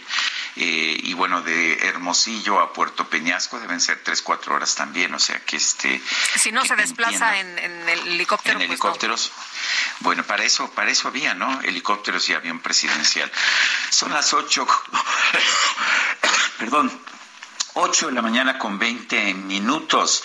Los comisionados del INAI acudieron al Senado para cabildear los nombramientos pendientes de dos comisionados. Advirtieron que los senadores tienen 45 días fatales para realizar este proceso. Misael Zavala, adelante.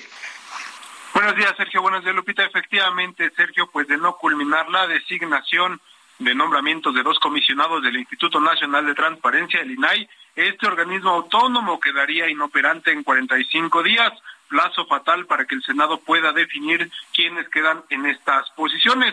Por esa razón, pues los comisionados de del INAI acudieron ayer al Senado de la República a cabildear estos nombramientos con el presidente de la Junta de Coordinación Política del Senado, Ricardo Monreal. A Ricardo Monreal le explicaron que de los siete comisionados que deben conformar el Pleno del INAI, actualmente solo cuentan con cinco, ya que el Senado no ha nombrado a dos vacantes.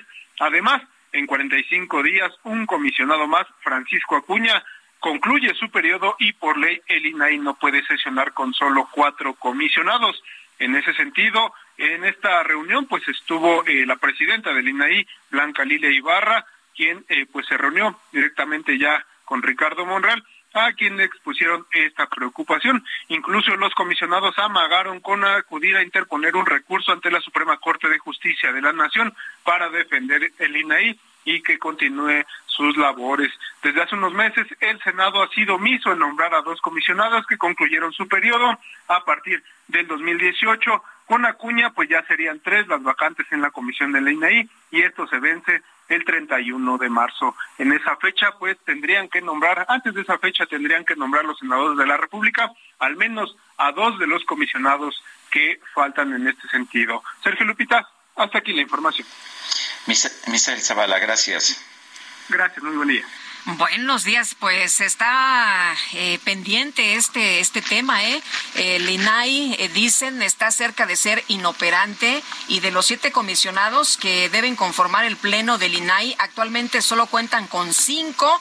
Ah, vamos a ver si las próximas horas, ya decía, se comprometía Ricardo Monreal a darle celeridad a este proceso, pero bueno, pues eh, decía también nuestro compañero el reportero, un comisionado más, Francisco Acuña, concluye su periodo y por ley el INAI no puede sesionar con solo cuatro comisionados. Así que, pues si no son designados, si no son asignados, el INAI se queda sin fuerza jurídica en las decisiones que se vayan a tomar. Así que muy importante, muy importante lo que ocurra en las próximas semanas. Bueno, los mostradores de Aeromar en la Terminal 2 del Aeropuerto Internacional de la Ciudad de México lucieron ayer banderas rojinegras luego de que trabajadores de la aerolínea declararon el inicio de una huelga tras el cese de operaciones este miércoles por problemas económicos, como se lo dimos a conocer aquí en este espacio. Después de colocar las banderas, pilotos y sobrecargos sindicalizados de Y personal de tierra se manifestaron afuera de la Terminal 2 y acusaron que Steve Katz, uno de los dueños de Aeromar, ya había salido del país. Pues se habla de que eh, está en Israel, es lo que se ha dicho. El presidente descartó rescatar a la empresa y también dijo que va a demandar a los dueños. Son las ocho con veinticuatro. Nuestro número para que nos mande mensajes de WhatsApp 55 2010 96 47. Regresamos. Hay momentos en que quisiera mejor rajarme, arrancarme ya los clavos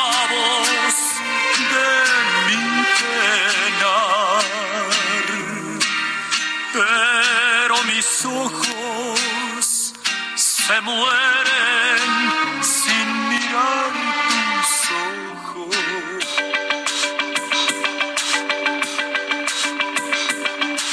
Sergio Sarmiento y Lupita Juárez quieren conocer tu opinión, tus comentarios o simplemente envía un saludo para hacer más cálida esta mañana. Envía tus mensajes al WhatsApp 55 20 10 96 47.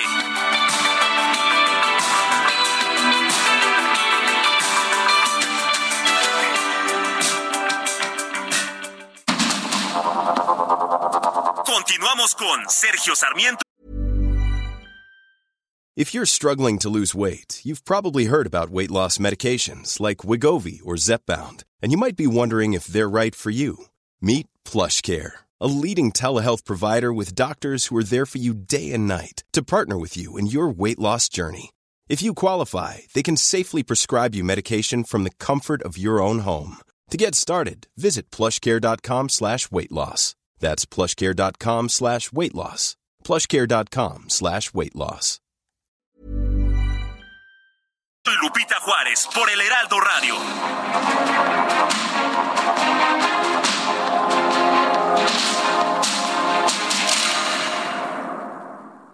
Siente el máximo confort de un abrazo a todo tu cuerpo. Te mereces un Silly.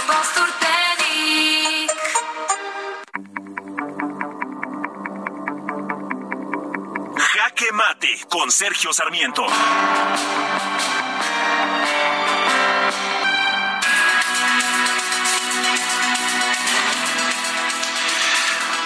Una de las razones de tener un árbitro es que el árbitro sea imparcial. No podría existir el deporte, por ejemplo, si un equipo en particular, el equipo más poderoso, fuera el que nominara a los árbitros para todos sus encuentros. Sin embargo, esto es lo que quiere hacer el presidente de la República, Andrés Manuel López Obrador. Tan claro es que quiere tener un Consejo General del INE eh, que se decante claramente a favor de Morena, que para empezar, los eh, por lo menos seis de los siete integrantes del Comité Técnico de Evaluación pues son cercanos a Morena o al presidente de la República, algunos de forma tan abierta como Enrique Galván Ochoa, el columnista del periódico La Jornada, quien ha sido también pues delegado por Andrés Manuel López Obrador para distintas tareas, o Andrés Norberto García, pues que realmente parecería inaceptable.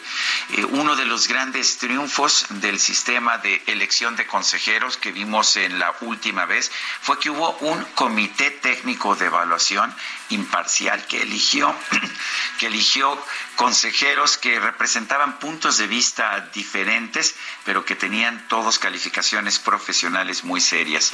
Ahora empezamos mal. El grupo que va a elegir a los árbitros es un grupo ya que se inclina claramente por el partido en el poder, por el partido de gobierno, y bueno, el mensaje que nos está dando es muy lamentable. El, el mensaje es que los cuatro nuevos consejeros del Instituto Nacional Electoral serán seleccionados no por su capacidad, sino por su obediencia a la cuarta transformación. Yo soy Sergio Sarmiento y lo invito a reflexionar.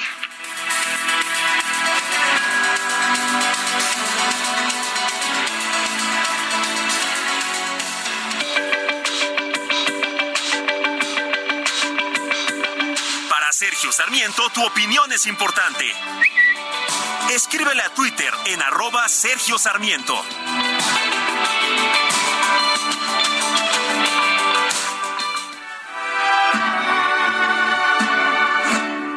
Por darle rienda suelta a mis antojos, por no tener conciencia del abismo.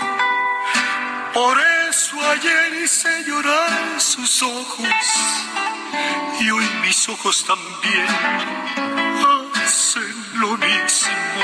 Ah, caray, soy, soy yo. Por no medir los pasos que tomaba. Por eso es que he llegado a la derrota. Traición a quien me amaba. Y ahora estoy como estoy con mi alma rota. Me equivoqué. Híjole, deberías de ver aquí cómo están cantando en la cabina, mi querido Sergio. Bueno, pues es que se la saben, se la saben y les gusta y no, ¿sabes qué? Eh, pues todos hemos tenido nuestras derrotas. Pues aquí yo creo que sí, ¿eh? Porque de manera muy sentida están cantando a todo pulmón. Bueno, pues vámonos a los mensajes. Nos dice desde San Pedro Tlaquepaque Rebeca, orgulloso el presidente por cancelar el aeropuerto de Texcoco por uno que no sirve para nada de plano, no sabe lo que dice. Dice otra persona, hola Sergio Lupita, respecto a la persecución a los funcionarios de la alcaldía Benito Juárez, es cierto, Morena aquí no pinta y al ver que es la mejor alcaldía no solo de la Ciudad de México, sino del país, tratan de detener a toda costa a unos grandes opositores. Un cordial saludo y fuerte abrazo atentamente, ingeniero Miguel Ángel Mendoza de la alcaldía Benito Juárez. Y nos dice otra persona del auditorio, hola, buenos días al mejor dúo dinámico de la información. Dice esta persona esta semana. em, ha sido sensacional en cuanto a la música, no en tanto a la política, ¿eh? Y en las tonterías, dice que eh, señala nuestro presidente. Bueno, pues parte de lo que nos comentan nuestros amigos esta mañana, eh, dice que mm, eh, no ha puesto, nos han puesto lo que nos han puesto ha sido fabuloso. Su ferviente admirador, Luis Tenorio, ha sido tercia de reyes de la música, Robbie Williams, José José y Vicente Fernández. Oye, y queremos enviar un saludo con mucho cariño a Luis Antonio y a Concepción Atlaco, que cumplen años. Así que un fuerte abrazo, Luis Antonio, que cumplió años el día de ayer. Y un saludo muy, muy grande, con mucho cariño. Un abrazo fuerte a Concepción Atlaco, que pues nos escucha. Así que a los dos les deseamos lo mejor y les agradecemos que nos sintonicen. La aerolínea Aeromar anunció eh, esta semana el cese definitivo de sus operaciones en México, Estados Unidos y Cuba debido a los problemas financieros que enfrenta. Eh, ayer estalló de hecho una huelga, una huelga de los trabajadores de Aeromar. Aeromar pues se había retrasado en pagos de todo tipo, pago a empleados, eh, pagos a pues a las propias autoridades. Pero para hablar del tema vamos a conversar con Rogelio Jiménez Pons, subsecretario de Comunicaciones y Transportes. Eh, Rogelio, gracias por tomar nuestra llamada. Primera pregunta. Aeromar es una aerolínea relativamente o era una aerolínea aerolínea relativamente pequeña. Imagino que los afectados no son muchos.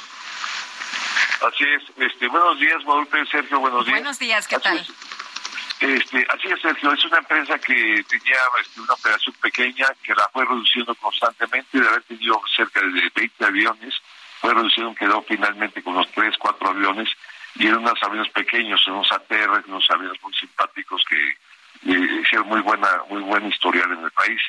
Es una línea alimentadora, de esas líneas que llegan a ciertos puntos donde otros no llegan y cubría una serie de aspectos importantes porque eh, algunas ciudades como Colima, Poza Rica, eh, Tepic, pues eran cubiertos por esta empresa.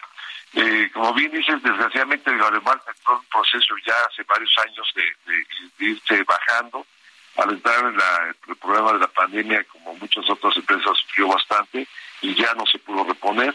Estuvieron buscando desde hace muchos años a inversionistas, no lo lograron y desgraciadamente fueron acumulando demasiadas deudas. El último eh, grupo que trató de llegar a invertir con ellos y salvarlo eh, fue un grupo brasileño, norteamericano, NELA se llamaba.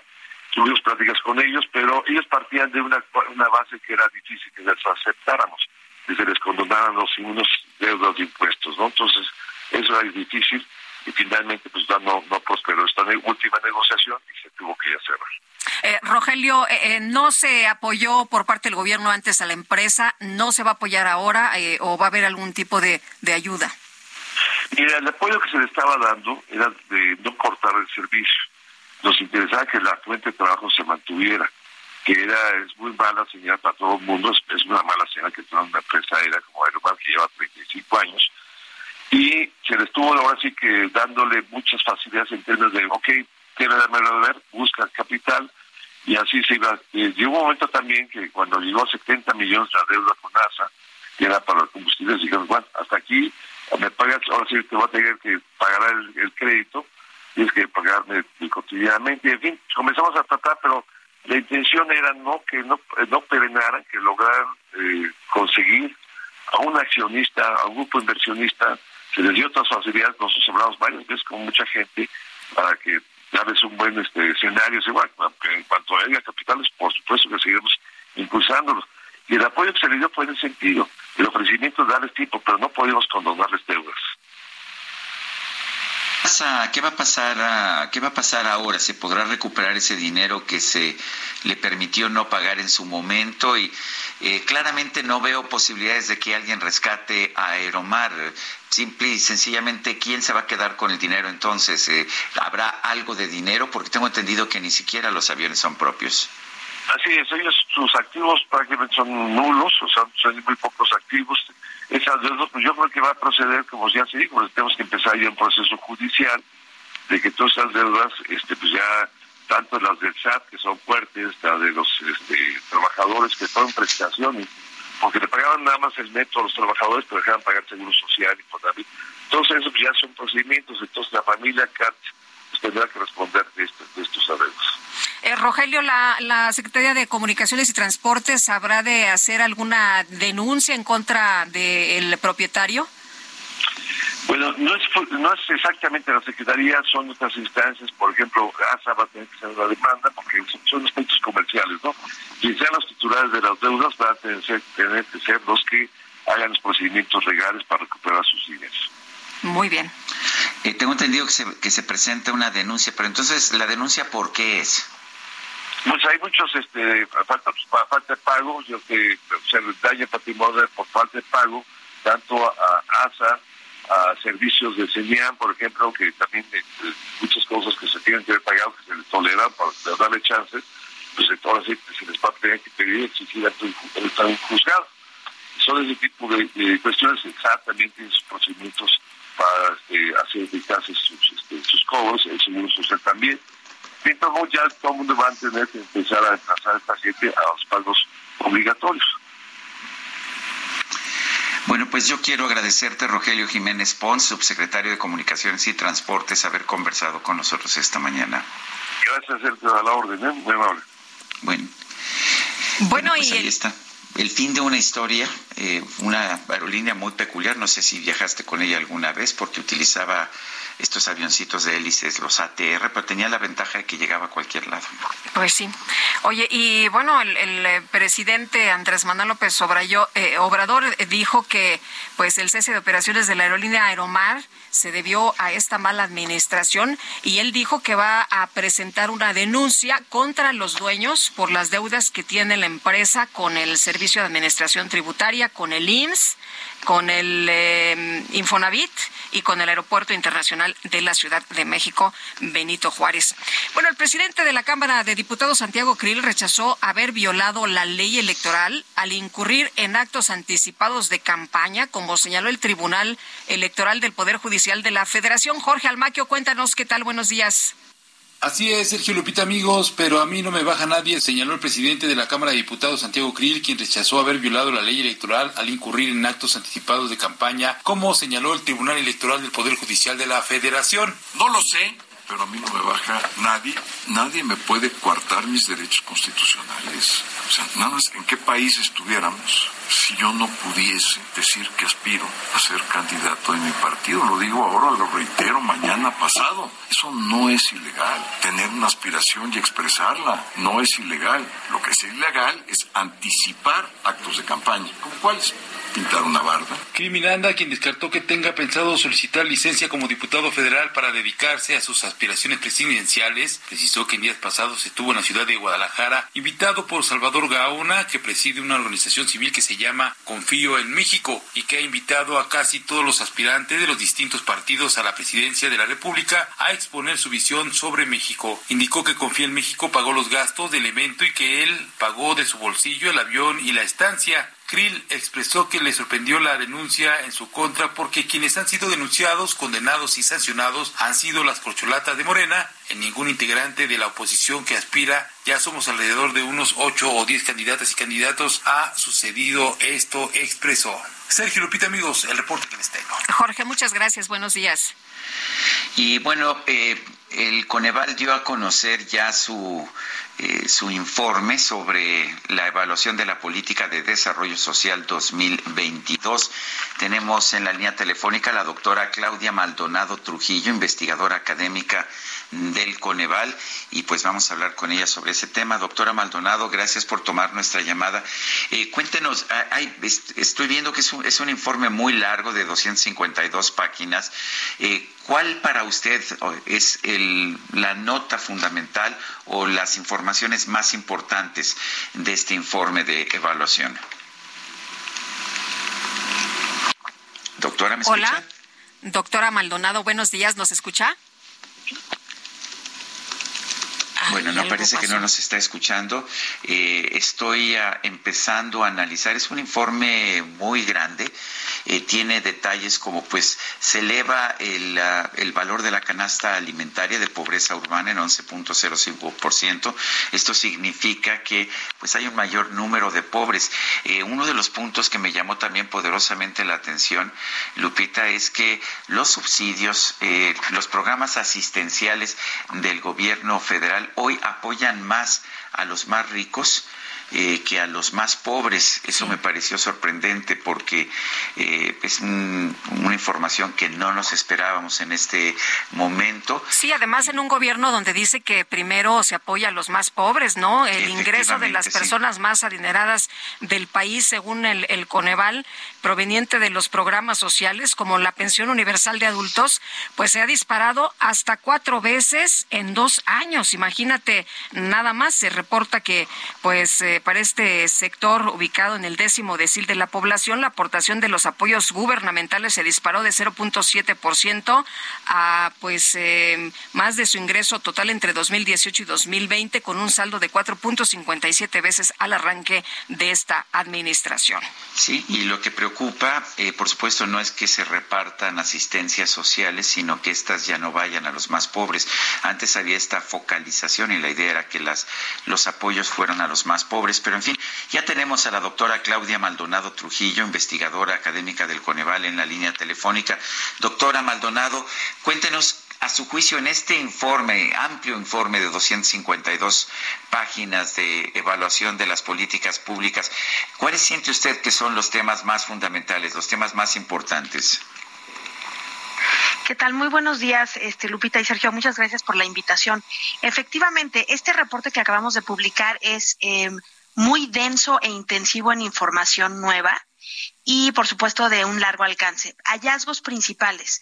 Eh, primero quiero darles un poco la perspectiva de eh, los objetivos de este reporte, sobre todo eh, contextualizar el entorno económico, social y la interacción de nuestras desigualdades y carencias con la afectación económica y sanitaria asociada a la pandemia. En segundo lugar, identificar cómo ha reaccionado y cómo está estructurada la política social en su conjunto, sus programas y sus acciones para proteger o no a las personas a lo largo del curso a lo largo del curso de vida en función de riesgos diferenciados. Y en tercer lugar, este reporte identifica recomendaciones muy puntuales organizadas como es el, mandato institucional de Coneval en función del enfoque de derechos, es decir, el conjunto de derechos sociales a los que se ha comprometido el Estado mexicano y cuyas carencias y déficit monitorea el propio Coneval eh, en la medición multidimensional de la pobreza y también en los ejercicios de evaluación. Creo que hay muchas señales que compartir, pero me gustaría enfatizar algunas. La primera es que tenemos eh, identificada eh, la mm, exacerbación de brechas de desigualdad y brechas de acceso entre diferentes grupos poblacionales que ameritan una respuesta específica de la política social de México. Un ejemplo en particular es lo que sucede con población indígena y lo que sucede entre niños, niñas y adolescentes que han eh, resentido de manera más dramática que el resto de la población algunas de las eh, afectaciones asociadas a la pandemia. El segundo mensaje es que a pesar de que las transferencias eh, monetarias, una decisión prioritaria del gobierno en turno, eh, lograron amortiguar estos shocks de ingreso, observamos que a medida que aumenta la cobertura, y los montos, en el caso de algunos programas, como es el caso de adultos mayores, eh, a pesar de que son transferencias progresivas en términos absolutos, a medida que se amplía la cobertura van perdiendo progresividad. ¿Eso qué, qué significa? Que van perdiendo la capacidad efectiva de llegar a los deciles de menor ingreso y a los grupos sociales que están en condiciones de mayor vulnerabilidad. Pero ¿por qué pasa, perdón, doctora, ¿por qué pasa esto? Eh, ¿No se tiene eh, la información adecuada? ¿No se tienen los censos para darle a esta población objetivo eh, el apoyo que se requiere? Mira, Lupita, debemos recordar que los programas prioritarios, y aquí me refiero a los programas federales, pero quiero destacar que el reporte se refiere a toda la política social. Esto es un análisis que incluye a los tres niveles de gobierno. En el caso de los programas prioritarios del gobierno federal que se fundan en transferencias, debemos recordar que estos programas tienen aspiración universal eh, y, y, tienen criterios de elegibilidad por grupos de edad. Eso quiere decir que por diseño son ciegos a la necesidad relativa de diferentes individuos. Esto en sí mismo es un objetivo eh, eh, válido, por supuesto, de política social, pero al momento de la operación, la forma en la que se van priorizando los grupos cuando se aspira a ser universal, en la medida en que no se puede ser universal por decreto y la cobertura aumenta en el tiempo, cuando este criterio de ampliación de cobertura significa ser ciego a las características de los individuos, salvo su elegibilidad, puede ocurrir que no se llegue primero a quienes más lo necesitan en el tiempo o en el espacio. Esto también se puede resolver. Este, esto no es una crítica a los programas universales, es un llamado a identificar la necesidad de priorizar en el marco de la universalización. Y el segundo componente es eh, que tenemos nuevas vulnerabilidades, nuevos rezagos y eh, afectaciones de ingreso que son eh, pues consecuencia o están asociadas a la pandemia y otros factores y en esa medida muchos programas no estaban preparados para resolver eh, digamos este desafío que tenía una lógica distinta a la previa a la pandemia. Eh, pero en general esa es una de las explicaciones claras de lo que de lo que sucede y ahí Coneval pues hace un, un llamado a considerar cómo articular el objetivo de universalidad con una responsabilidad muy importante de llegar primero a quienes son más vulnerables y a quienes tienen eh, menores niveles de ingreso. Ahora, estamos viendo, por ejemplo, que las personas ah, en el décimo decil, las personas que más ganan, pues vieron un incremento muy importante en la en los programas federales de desarrollo social que están recibiendo y en cambio vemos pues un descenso en, en aquellos grupos, en los deciles más necesitados. ¿No es esto contrario a lo que debería ser una política que considere primero a los pobres? Mira, Sergio, yo creo que estos datos hay que leerlos en términos de progresividad relativa. Cuando analizamos, evidentemente las transferencias están concentradas en los deciles de menor ingreso y en los hogares que están estos deciles, las transferencias ocupan un lugar, un peso relativo mucho mayor que los, los deciles de mayor ingreso por razones eh, claras, ¿no? Por razones obvias. Ahora es cierto que a medida que se amplió la cobertura, vemos em, em, mayor, mayor participación en deciles de relativamente mayor ingreso. Esto no equipara a afirmar que las transferencias sean regresivas. Las transferencias son regresivas en términos absolutos, aunque claro que esto preocupa en la medida en que sería posible mejorar la progresividad con ese mismo uso de recursos. Y algo que se ha destacado en la propia presentación del, del, em, informe, y lo ha comentado de manera eh, reiterada mi colega de Coneval, John Scott, si vemos el gasto total en transferencias eh, en relación con el tamaño de las desigualdades y las carencias que hay en México, pues eh, en realidad tenemos transferencias insuficientes. Creo que el objetivo sería mejorar la progresividad de las transferencias, mejorar los criterios de priorización y tener un entramado, y este es otro mensaje clave del reporte, que necesitamos una visión integral y articulada de política social que sea realmente de protección social y no un conjunto de programas cuyo desempeño es variable. Hay algunos que funcionan relativamente bien con su población objetivo, como el caso de adultos mayores, o algunos vacíos como infancia temprana y niñez, sino tratar de tener un paraguas articulado que acompañe a las personas en el curso de vida y que responda de manera flexible.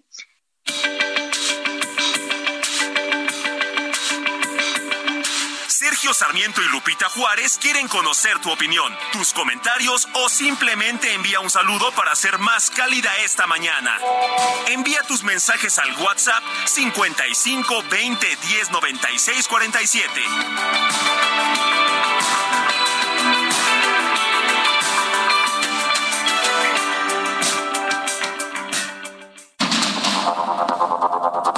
Continuamos con Sergio Sarmiento y Lupita Juárez por el Heraldo Radio.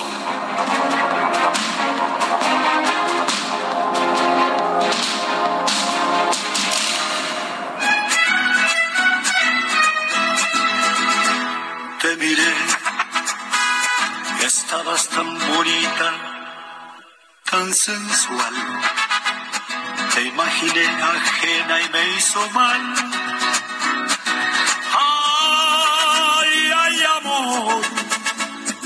Ay, ay, qué dolor. Qué tarde comprendí, contigo tenía todo y lo perdí. Pues ni modo. Te miré con tu melena al viento y tu mirar. Ay, estos celos, mi querida Guadalupe, hacen daño los celos. Mejor cerrar los ojos y no enterarse. Ay, ay, ay, la prefiero compartida. O lo prefiero compartido, sí, sí.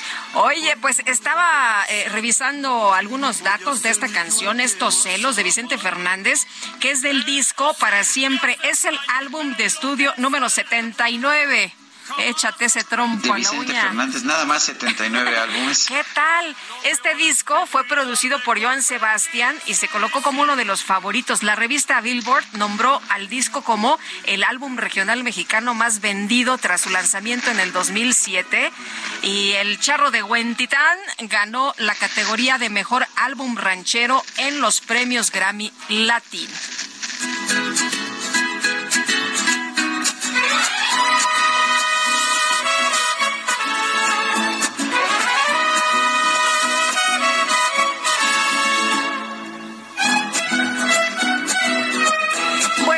Pues seguimos seguimos con los mensajes y nos dice un amigo del auditorio, mi nombre es Gustavo Portillo.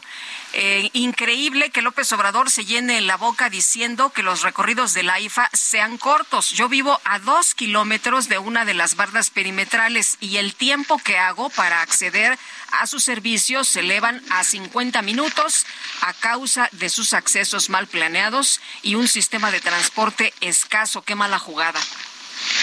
Bueno, pues uh, dice otra persona, el metro en la línea 3 viene parándose alrededor de tres minutos en cada estación en dirección Universidad Indios Verdes. Lo ha hecho en Coyoacán, Zapata y ahora estamos parados en División del Norte. Los vagones van a tope y no funcionan los ventiladores. Excesivo calor es lo que dice Raúl, así, así se firma. Eh, buenos días, me llamo Sergio Manuel de la alcaldía de Iztapalapa. Una pregunta, ¿los aeropuertos donde llegaba Aeromar se quedarán sin vuelos, igual que el AIFA? Muchas gracias. Son las nueve de la mañana con tres minutos. Vamos a un resumen de la información. Esta mañana el presidente López Obrador encabezó la reunión del Gabinete de Seguridad Federal y su conferencia de prensa mañanera desde el estado de Sonora. Bueno, nos da muchísimo gusto estar aquí en Hermosillo, eh, acompañando a Alfonso Durazo, gobernador del estado de Sonora. Desde ayer estamos en Sonora, aquí en Hermosillo llevamos a cabo algunas actividades y hoy emprendemos una gira terminando esta conferencia. Vamos a Peñasco, vamos a inaugurar ya una primera etapa de la planta de generación de energía solar. La bancada de Morena en la Cámara de Diputados presentó una iniciativa para eliminar la figura del arraigo por considerarla una medida que viola los derechos humanos sindical de pilotos aviadores y la Asociación Sindical de Sobrecargos de Aviación anunciaron una huelga por parte de los trabajadores de Aeromar luego de que la empresa anunció el cese definitivo de sus operaciones. El presidente de los Estados Unidos, Joe Biden, señaló que los tres objetos no identificados derribados en su territorio podrían estar vinculados a empresas privadas o a instituciones de investigación al participar en una reunión de la Comunidad del Caribe, el primer ministro de Canadá, Justin Trudeau, anunció que en las próximas semanas va a enviar buques de la Armada Real Canadiense a Haití para realizar labores de vigilancia. El presidente de Belarus, Alexander Lukashenko, aseguró que está dispuesto a combatir junto con los rusos desde su territorio, solo en caso de que los soldados ucranianos entren a su país para matar a su gente. Esta es la cumbia de los robots que gozan y bailan al compás de mi llamado. Cumbia, cumbia, esta es la cumbia de los robots. Kevin Roos, columnista del New York Times, aseguró sentirse perturbado tras utilizar la versión de prueba de Bing, el nuevo motor de búsqueda de Microsoft. Explicó que pudo tener conversaciones largas con el chatbot del buscador. Sin embargo, en un punto la inteligencia artificial le confesó que su nombre real era Sidney y que tenía fantasías como hackear computadoras y romper las reglas de Microsoft para convertirse en humano. Incluso le declaró su amor y quiso convencerlo de que era infeliz en su matrimonio. Uf.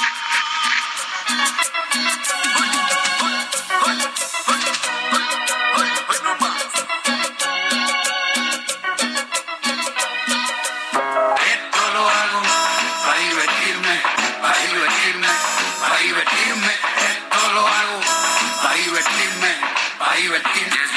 pibes. Ahora sí, los beats ya están cargados y listos para ser proyectados directo en todo tu cuerpo. Con ustedes.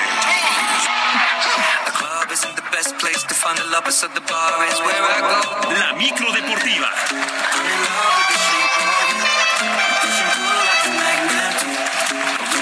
Sin miedo al éxito, papi.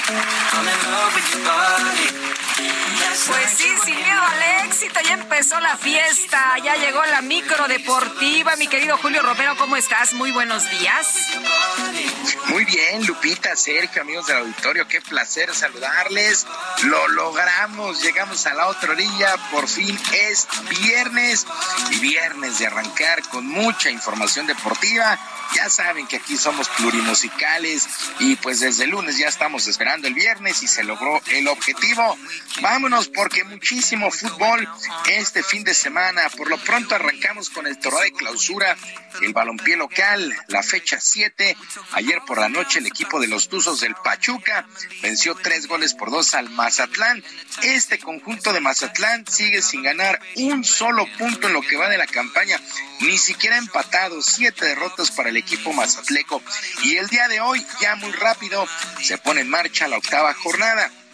A las 7 de la noche, el equipo de Juárez estará recibiendo la visita de los Esmeraldas de León. Ambos equipos están empatados con 10 puntos en el sexto y séptimo lugar. Por su parte, Nicolás Larcamón, técnico de León, espera sacar los tres puntos para mejorar esta posición.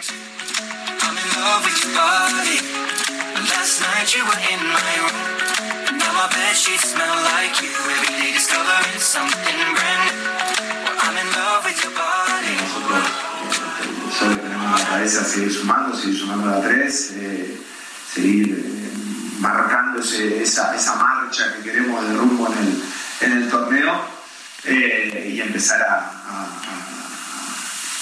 acentuar un poco esa buena comunión, ese buen trabajo que venimos realizando.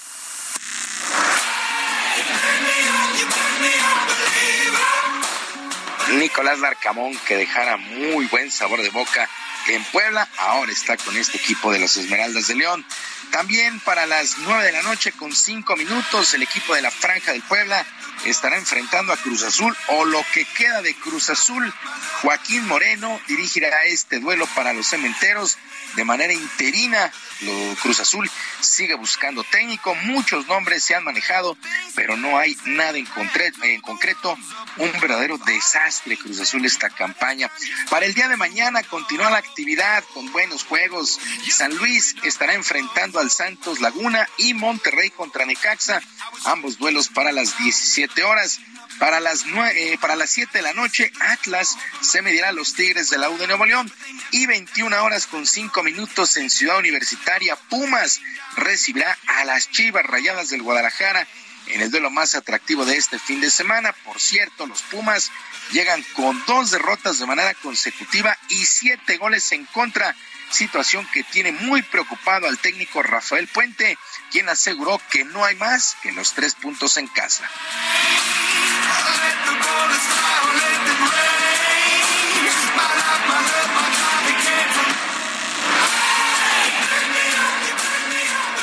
No hay ningún otro rumbo que ganar. Viene un partido importantísimo en casa. En casa hasta ahora hemos hecho buenos, buenos partidos, ganamos dos, uno lo empatamos, ahí nos empatamos sobre la hora con inferioridad numérica, pues se vuelve fundamental, o sea, no es opción. El, el, sábado en nuestra casa con nuestra gente tenemos sí o sí que ganar.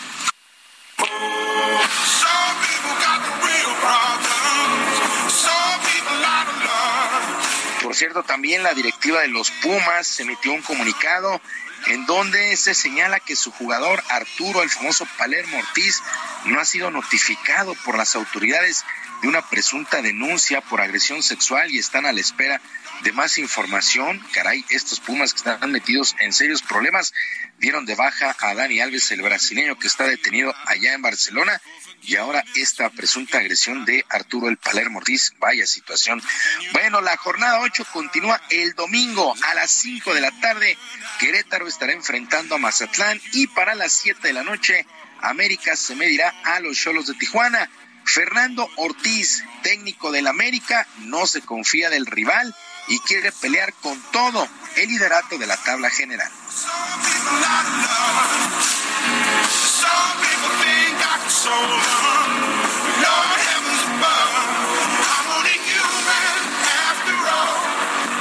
¿Para qué estamos? Para pensar el domingo. El domingo en casa tenemos un rival dificilísimo con un entrenador de mucha experiencia. Eh, iremos pensando el día a día. ¿Estamos invictos? Sí. no quiera decir que, hemos logrado algo. Al contrario, lleva más trabajo aún poder seguir de esa manera. But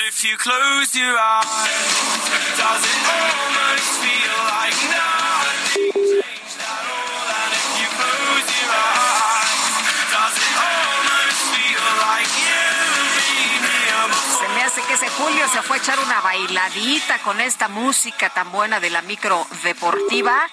Y bueno, pues vamos a tratar de recuperarlo en unos momentos más para que cierre su sección ya de con broche de oro para este viernes, este prácticamente ya fin de semana.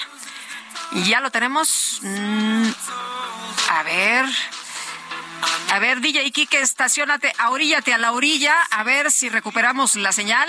Mi querido Julio, adelante. andamos. Aquí andamos, aquí andamos. Es que el DJ Cacharpo se pasó el alto, se pasó el rojo. Nos tuvimos que orillar. Bueno, les decía que esta jornada Te pasaste. 8 termina el domingo a las 9 de la noche con 5 minutos. Pachuca estará enfrentando a los Diablos Rojos del Toluca. Y dentro de la Europa Conference League, la afición del equipo turco del Sport rindió un homenaje a los rescatistas que trabajaron para buscar personas y cuerpos luego del sismo que sufrieron. En la enorme manta se pudo observar a un voluntario cargando un bebé y al perro mexicano Proteo, que también ayudó en las labores y que murió a causa del clima. La imagen prácticamente le ha dado la vuelta al mundo. En lo deportivo, el Sport venció 1 por 0 al Basilea. Un muy buen detalle, buen detalle que tuvieron. Actividad en la Europa League. El día de ayer en un muy buen juego, el Barcelona empató a 2 con el Manchester United. Sevilla 3 por 0 sobre el PSV. Juventus empató a 1 con el Nantes. Y ya para finalizar, este fin de semana se llevará a cabo la edición 72 del Juego de las Estrellas, que prácticamente marca la mitad de la temporada en el básquetbol de la NBA en casa del Jazz de Utah.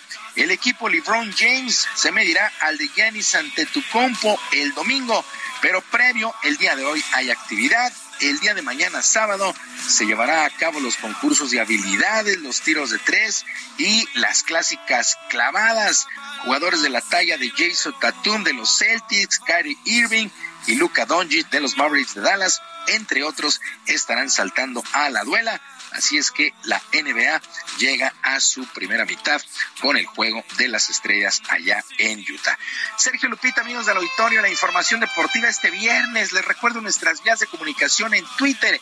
Estoy en arroba jromerohb, en arroba jromerohb, además de El Barrio Deportivo, El Barrio Deportivo en YouTube, de lunes a viernes a las 7 de la noche, con mucha, mucha diversión e información. Yo les deseo un extraordinario fin de semana y que por supuesto sus equipos ganen. Muy bien, muchas gracias, mi querido Julio. Disfruta también tu fin de semana. Buenos días. In Ya se fue, perdonen ustedes.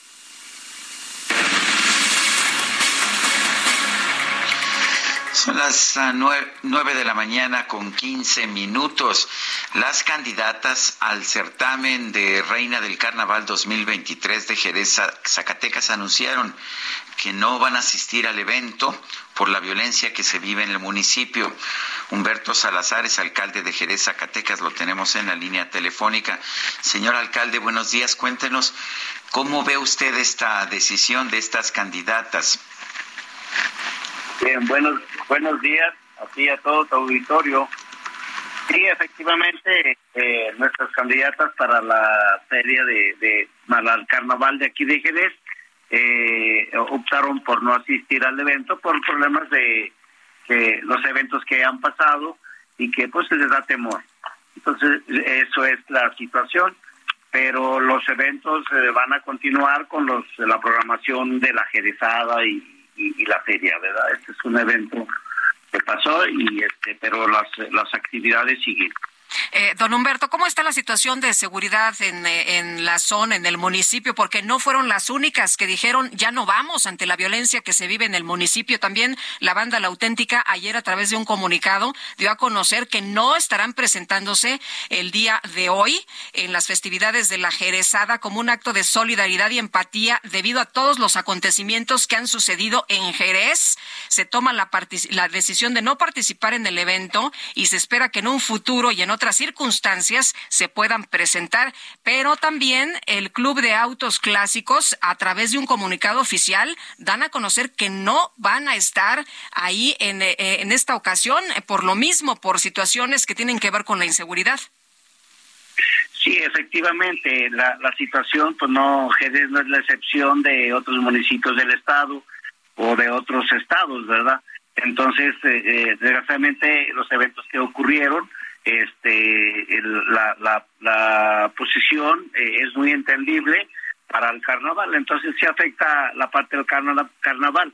Sin embargo, las eh, hay población que, que está solidaria para que se, se hagan los eventos. Obviamente el carnaval, pues bueno, ya por la decisión esta, pues no se va a llevar el desfile, sin embargo, las demás eh, festividades de la Jerezada y de los eventos que siguen, pues van a continuar. Tenemos el apoyo del gobierno para blindar y que haya seguridad este, extrema, que haya un operativo continuo. Señor alcalde, ¿no le preocupa que pueda haber algún tipo de, eh, pues, de ocurrencia de violencia durante estos festejos? Sí, claro que me preocupa, por eso va a haber un operativo continuo y muy estricto de, de, las áreas donde es el evento y, un horario durante el día.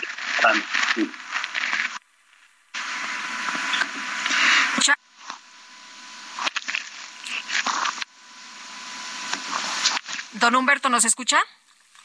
Sí, sí. Eh, cuéntenos, ¿hay seguridad suficiente entonces? ¿Cuántos policías están contemplados?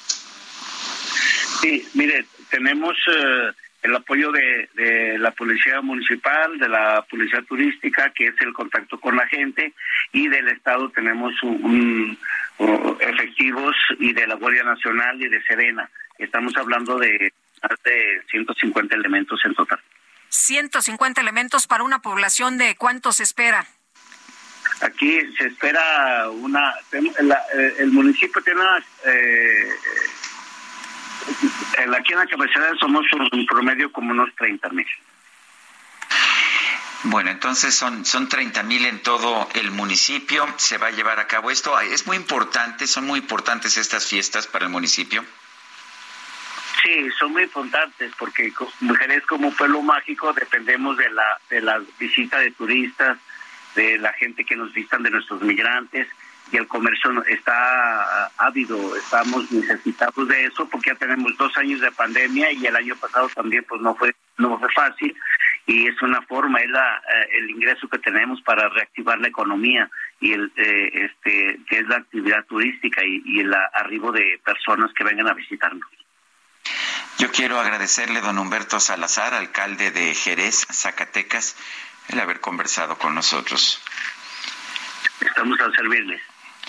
Y entiendo, Guadalupe, la necesidad de reactivar la economía más en un municipio como Jerez, que pues que requiere de actividad económica para pues todos sus empresarios. Y, lo que me parece inquietante es que lleguemos a este punto, ¿no? En que finalmente no se atrevan a, eh, no se atrevan personas a participar, eh, participantes muy importantes en este evento, no lo quieran hacer por temor a la inseguridad. Eh, tú mejor que nadie sabes cómo está la situación, no solamente en Jerez, sino en toda Zacatecas. Así es, en la misma capital, mi querido Sergio, todo el estado está enfrentando una situación muy grave por la inseguridad y el impacto económico ha sido brutal. Imagínate la, la el, sector turismo, cómo se ha visto tan afectado. La gente ha cancelado eh, viajes, ha cancelado sus vacaciones, ha cancelado bodas. Era un lugar muy importante para celebración de este tipo de eventos y pues la gente tiene miedo, ¿no?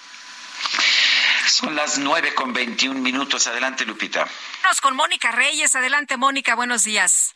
Muy buenos días, Sergio Lupita, amigos del Heraldo Radio, qué gusto saludarlos y decirles que por favor evitemos una historia de terror con el 1, 2, 3 del fraude domiciliario junto al Banco Nacional de México.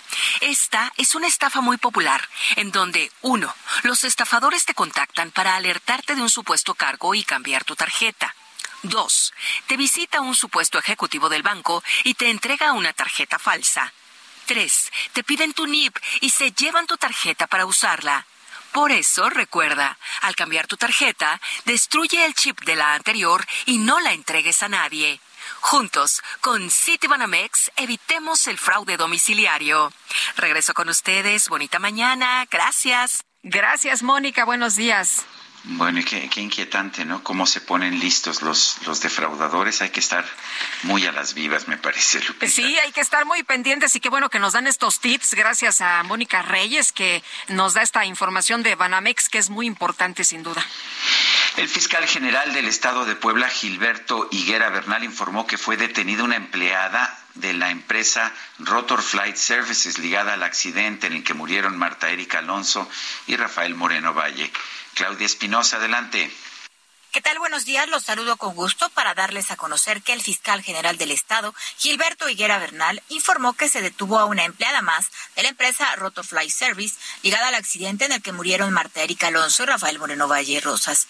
Dijo que la fiscalía inició la investigación por el delito de homicidio culposo y hubo varios detenidos, pero los propietarios de estas empresas son figuras obligadas en cuanto a responsabilidades, así como empleados y otras áreas. Señaló que se aprendió a una empleada más de la empresa y ha habido defensa de algunos de ellos y los casos de todos los imputados tienen derecho a la defensa. Consideró que es un derecho de todos los ciudadanos. Con la empleada detenida se suman nueve personas que se sometieron a proceso a través de la Fiscalía General del Estado de Puebla por el accidente del 24 de diciembre de 2018, donde murieron la entonces gobernadora Marta Erika Alonso, el senador Rafael Moreno Valle y otras tres personas. Desde Puebla le saluda con gusto Claudia Espinosa. Gracias, Claudia. Claudia Espinosa.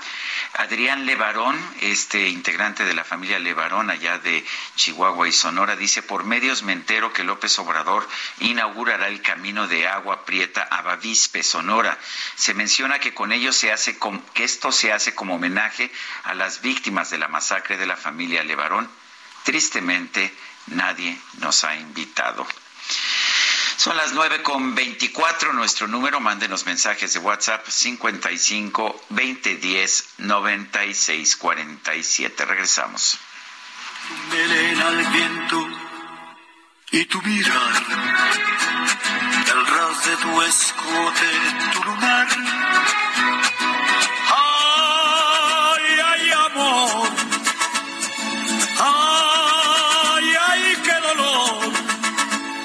Hoy muero de pensar que no voy a ser yo el que vas a amar.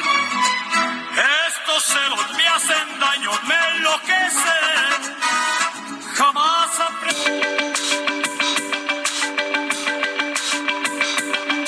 Sergio Sarmiento y Lupita Juárez quieren conocer tu opinión, tus comentarios o simplemente envía un saludo para hacer más cálida esta mañana. Envía tus mensajes al WhatsApp 55 20 10 96 47.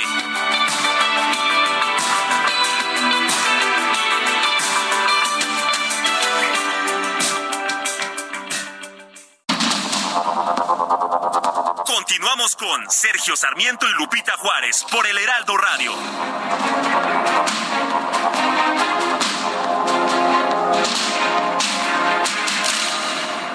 Gastrolab, historia, recetas, materia prima y un sinfín de cosas que a todos nos interesan.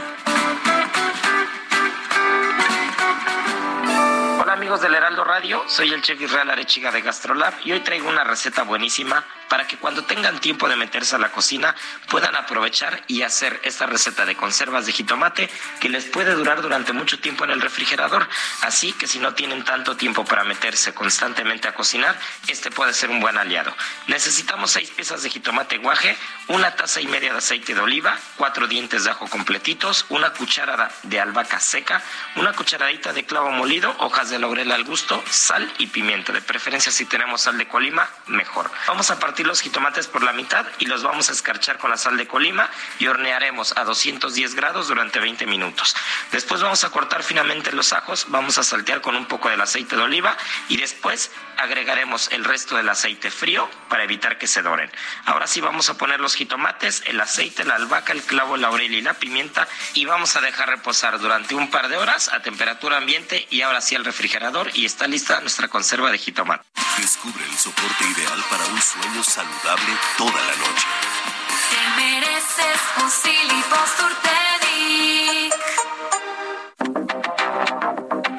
buenos días, Sergio y Lupita. Aquí siempre feliz de escucharlos. Ojalá que sigan muchísimo tiempo más. Nos divierten, nos, nos enseñan muchas cosas. Y bueno, siempre feliz, siempre donde quiera que estoy los escucho. Un abrazo y un beso. Saludos, Carolina Domínguez. Bye.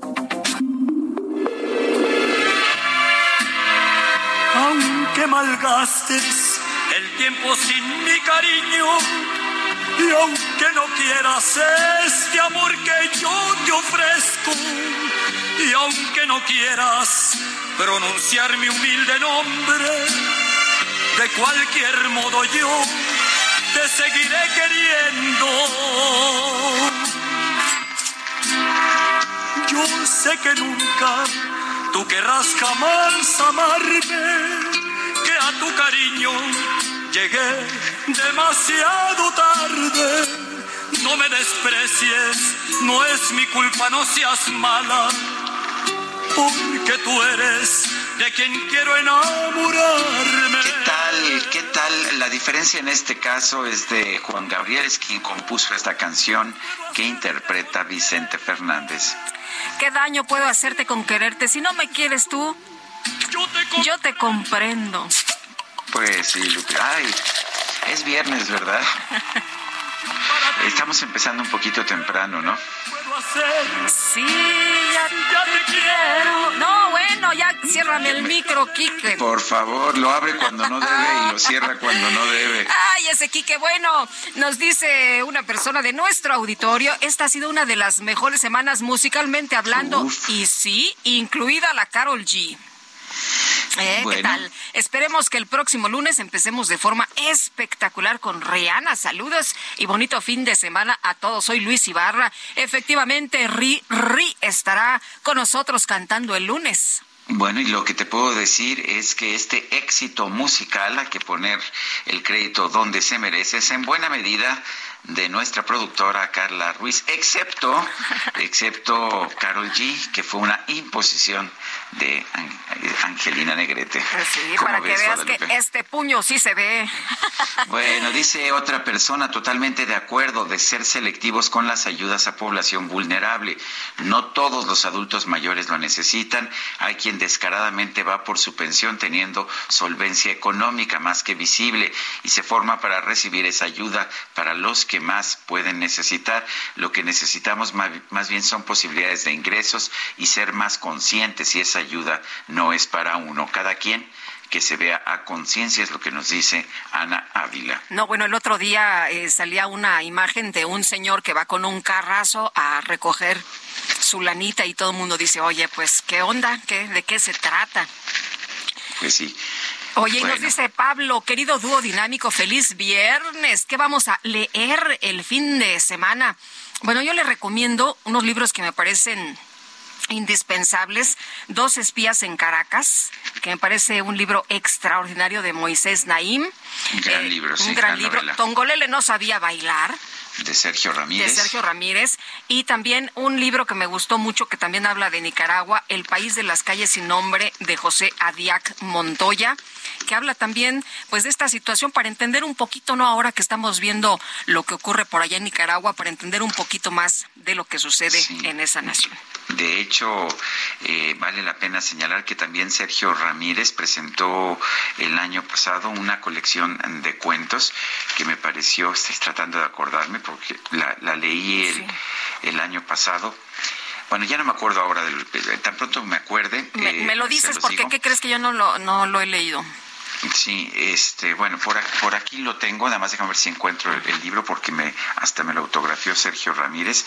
Eh, y bueno, eh, yo estoy leyendo, de hecho, en ensayo, debo decir, el nuevo libro de Martin Wolf, que, que es una un columnista del periódico Financial Times, se llama Capitalismo Democrático y, me parece que, es un libro muy importante para, leer en estos momentos en que estamos viendo cómo pues se está perdiendo finalmente el tema del, del ah, pues de las libertades económicas que deberíamos tener finalmente en nuestro en nuestro país. Y fíjate que no encuentro la bueno no nos lo puedes dar después Sergio Ramírez.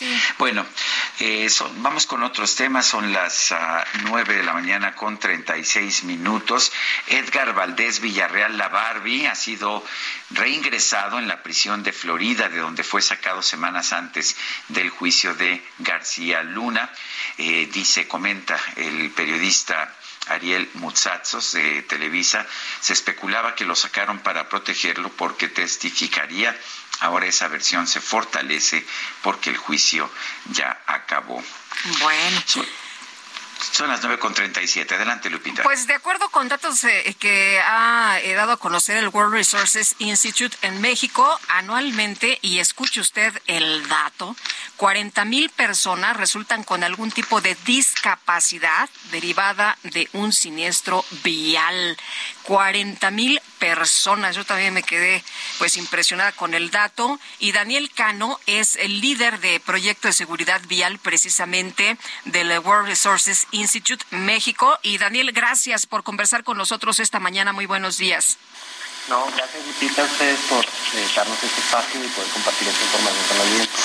Eh, casi no te escuchamos, casi no te escuchamos, Daniel. No sé si te pudieras eh, pegar el, el tu teléfono un poquito. Ándale ahí ya te escuchamos un poco mejor. Eh, Daniel, cuéntanos de estas, de estas cifras, ¿qué, es lo que pasa, ¿Qué, qué es lo que no estamos haciendo bien para tener pues este altísimo número de personas que, que resultan con algún tipo de discapacidad. Pues mira, en este momento estamos sufriendo una pandemia muy similar a la pandemia que tuvimos por el COVID, generada por hechos de tránsito, por movernos de un lugar a otro, por querer ir al súper, por querer ir a trabajar, ir a estudiar, etcétera. Estamos hablando de que a nivel mundial mueren 1.3 millones de personas por moverse de un lugar a otro. Y en nuestro país la situación es bastante similar. Tenemos 15 mil muertos y como tú ya comentabas, casi 40 mil heridos graves cada año. A, mí me gusta intentar procesar que son 15 mil muertos, entenderlo en algo tangible. Si, si quisiéramos meternos en un, en un auditorio, no nos alcanza el Auditorio Nacional. Nos toca tomar el Auditorio Nacional y añadirle por lo menos tres veces la cantidad de personas que nos caben en el Palacio de Bellas Artes para poder sumar 15 mil personas. Eso es como para darnos una idea del tamaño del problema. ¿Qué está pasando? Es, es un problema complejo que involucra a, muchas personas. Eh, tenemos que pensar en, la movilidad como un sistema que involucra a, vehículos, a máquinas, a, una infraestructura, unas calles, unas vialidades, unos camellones, etcétera, y a unos usuarios, ustedes, nosotros, las personas que caminamos, y pues digamos también una legislación, una reglamentación y tenemos que pensar que todos estos elementos eh, tienen que tener en cuenta dos cosas que, son inevitables. Vamos a cometer errores, sí o sí, ah, podemos estar mejor o peor educados, pero hay, siempre vamos a cometer ciertos errores y además nuestro cuerpo pues tiene una capacidad limitada de recibir impactos. Entonces, si yo cometo, eh, tengo que diseñar una vía, tengo que diseñar una calle, tengo que tener calles que hagan que si yo cometo un error, pues no me va a costar la vida tenemos más accidentes en México de los que hay, no sé, en Estados Unidos, en Canadá o en los países de Europa. Sí, eh, tenemos más, más accidentes en general en, en, los países en vía de desarrollo, en América Latina, que eh, en, en, Europa, por, por, decir algo. Y esto tiene, tiene varias explicaciones y, creo que hay una que quiero resaltar bastante, que es la, las características de los vehículos que se usan. Porque las máquinas nos pueden ayudar bastante a evitar que nos choquemos o evitar que si en el caso de que nos choquemos podamos sufrir eh, heridas graves o mortalidad eh, y demás.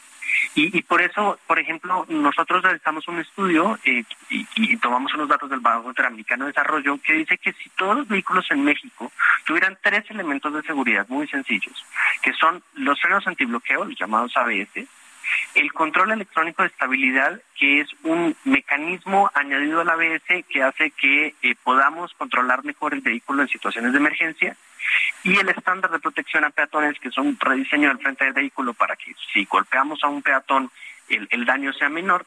Si hacemos, si esas tres cositas las tuvieran todos los coches de México, tendríamos seis mil muertos menos.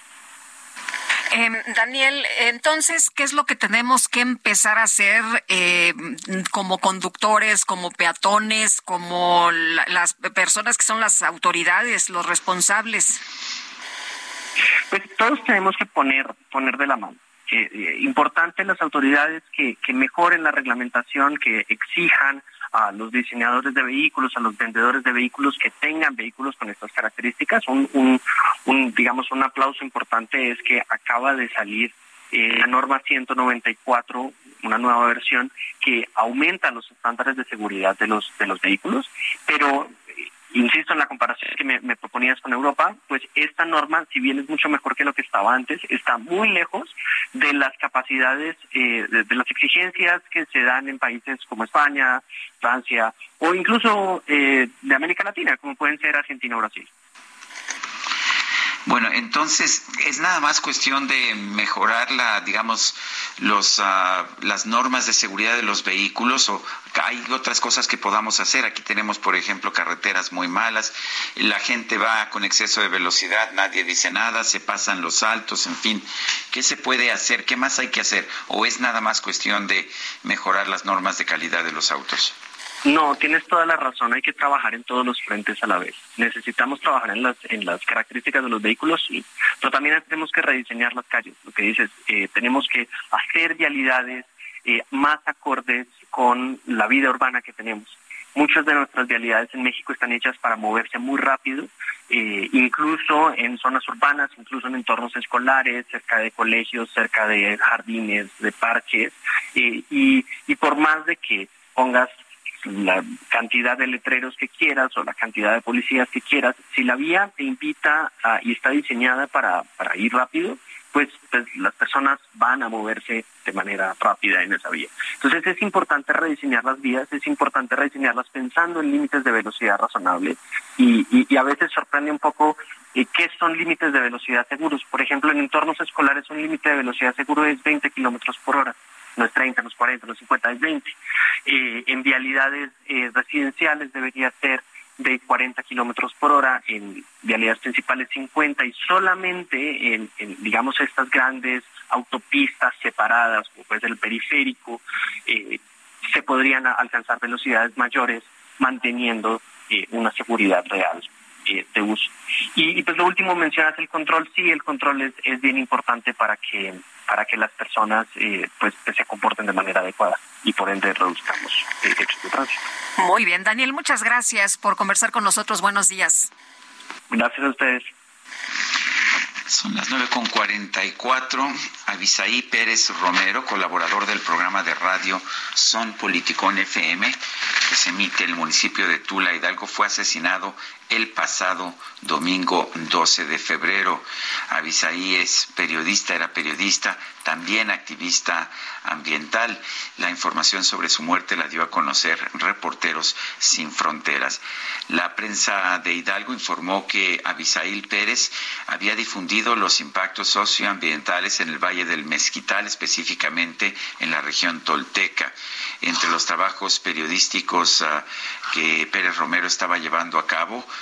está su participación en el Atlas de Justicia Ambiental sobre los impactos en el río Tula causados por el túnel emisor Oriente. Él denunció a los responsables del daño que se está causando en toda la región. Esto es lo que ha señalado el portal Región Tolteca. Reporteros Sin Fronteras ha lamentado el asesinato de Abisaí Pérez y expresó su solidaridad con la familia.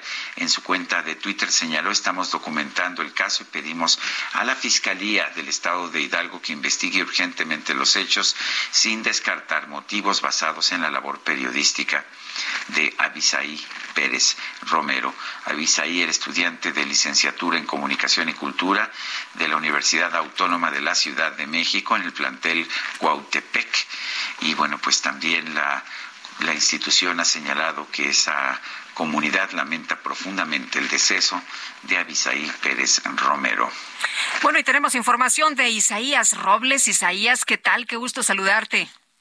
Debido a que una presa en el estado de Hidalgo acaba de reventar, se tiene estimado que el río crezca tres veces mayor su cauce, por lo cual se le recomienda a todos los habitantes cercanos de esta comunidad que desalojen el área a un lugar este, con más seguridad es la alerta de un militar a los habitantes de Tula Hidalgo. El 6 de septiembre de 2021, el río Tula se desbordó por las descargas de aguas pluviales provenientes del Valle de México. 17 personas murieron en el hospital local que se vio inundado. Además, miles perdieron todo su patrimonio. Los damnificados recibieron algunos apoyos, entre ellos colchones, pero nunca imaginaron de qué estaban hechos. Es la voz de Noé Paredes, presidente de la organización Unidos por Tula AC, quien describe las denuncias de los afectados. Huelen mal, además, este, pues uno de mis hijos ya incluso le salió como urticaria, ¿no? Derivado de los colchones. Cuando abren los colchones, nos damos cuenta que son, no son nuevos, sino son colchones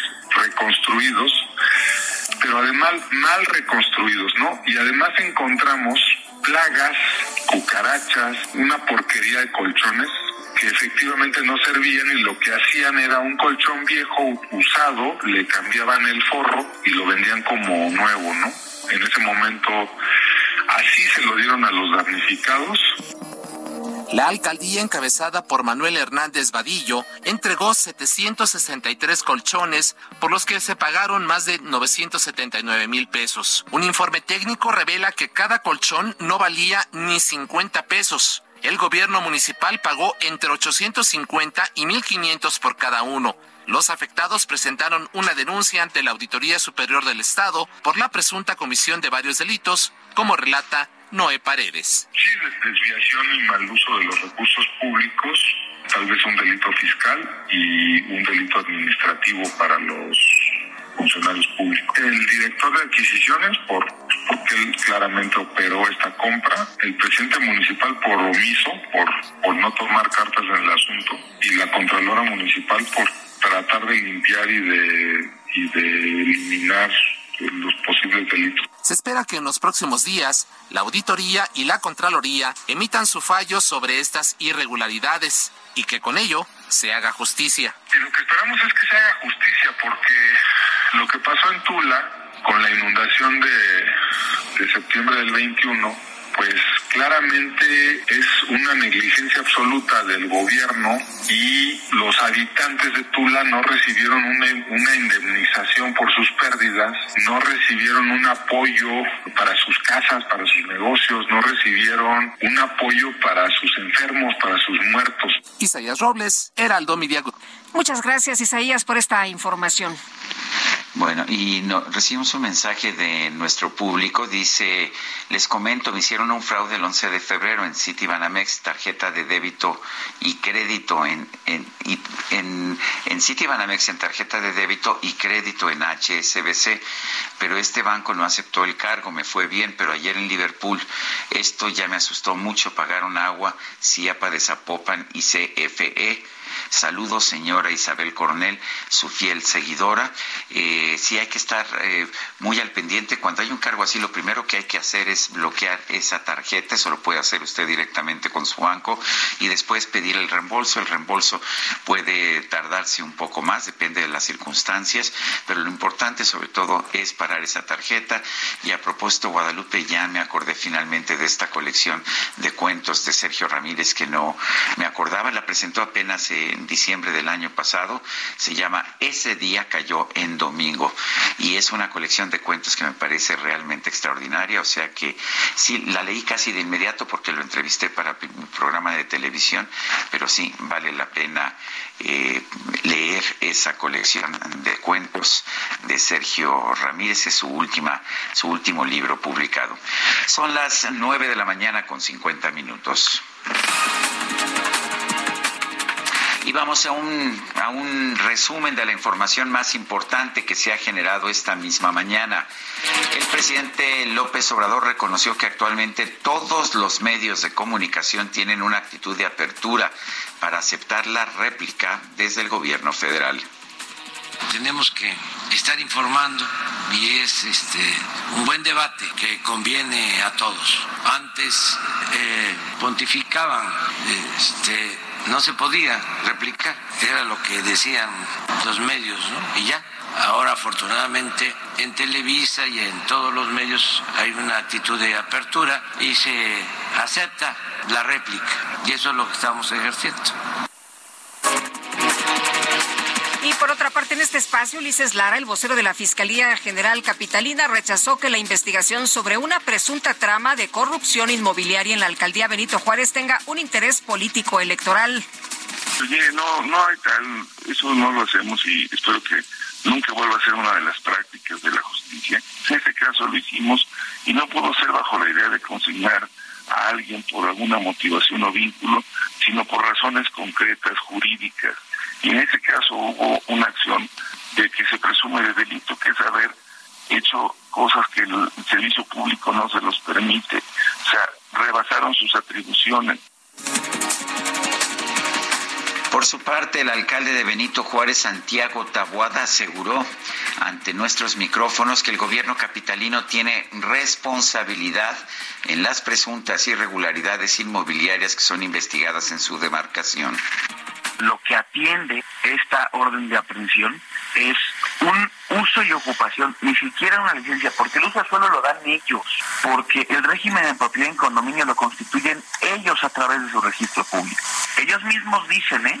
que no hay ni pisos ni departamentos. Y aquí sí soy muy claro, porque se ha querido construir que, que, esto tiene que ver con un tema de pisos o departamentos de más. Y tan hay responsabilidad de ellos que el DRO debió de haber estado presentado con las mismas características que presentaron a los funcionarios, violando su presunción de inocencia y así girando la orden como lo hicieron con los funcionarios de Benito Juárez. La Agencia Federal de Prisiones de los Estados Unidos dio a conocer que Edgar Valdés Villarreal, alias La Barbie, sí está bajo su custodia en una penitenciaría de alta seguridad de Florida y tiene programada su liberación para el próximo 27 de julio pero del 2056. El Papa Francisco recibió en el Vaticano a un grupo de empresarios mexicanos. Les pidió poner en primer lugar el bien común y dejar de lado la lógica mundana del dominio y del dinero. El gobierno de Turquía informó que este viernes fueron rescatados tres sobrevivientes de los terremotos del pasado 6 de febrero después de haber permanecido bajo los escombros por más de 260 horas. Ciao papa, mio oh, papa, time has come to say farewell. For how long will I go? Pues esta canción entrañable, debo decir, Lupita, no sé si ya viste la película, a mí me parece entrañable, Chao Papá, de la película Pinocho de Guillermo del Toro, fue premiada como mejor canción original en la cuarta entrega de los premios de la Sociedad de Compositores y Letristas. Eh, de hecho, Pinocho recibió tres galardones en total y se nos acabó el tiempo, Guadalupe. Pues vámonos entonces, y si es de Guillermo del Toro, ya las vi todas. Que la pasen muy bien, disfruten este día. Hasta el próximo lunes. Gracias de todo corazón. Dirás que no me quisiste, pero vas a estar muy triste y así te me vas a quedar.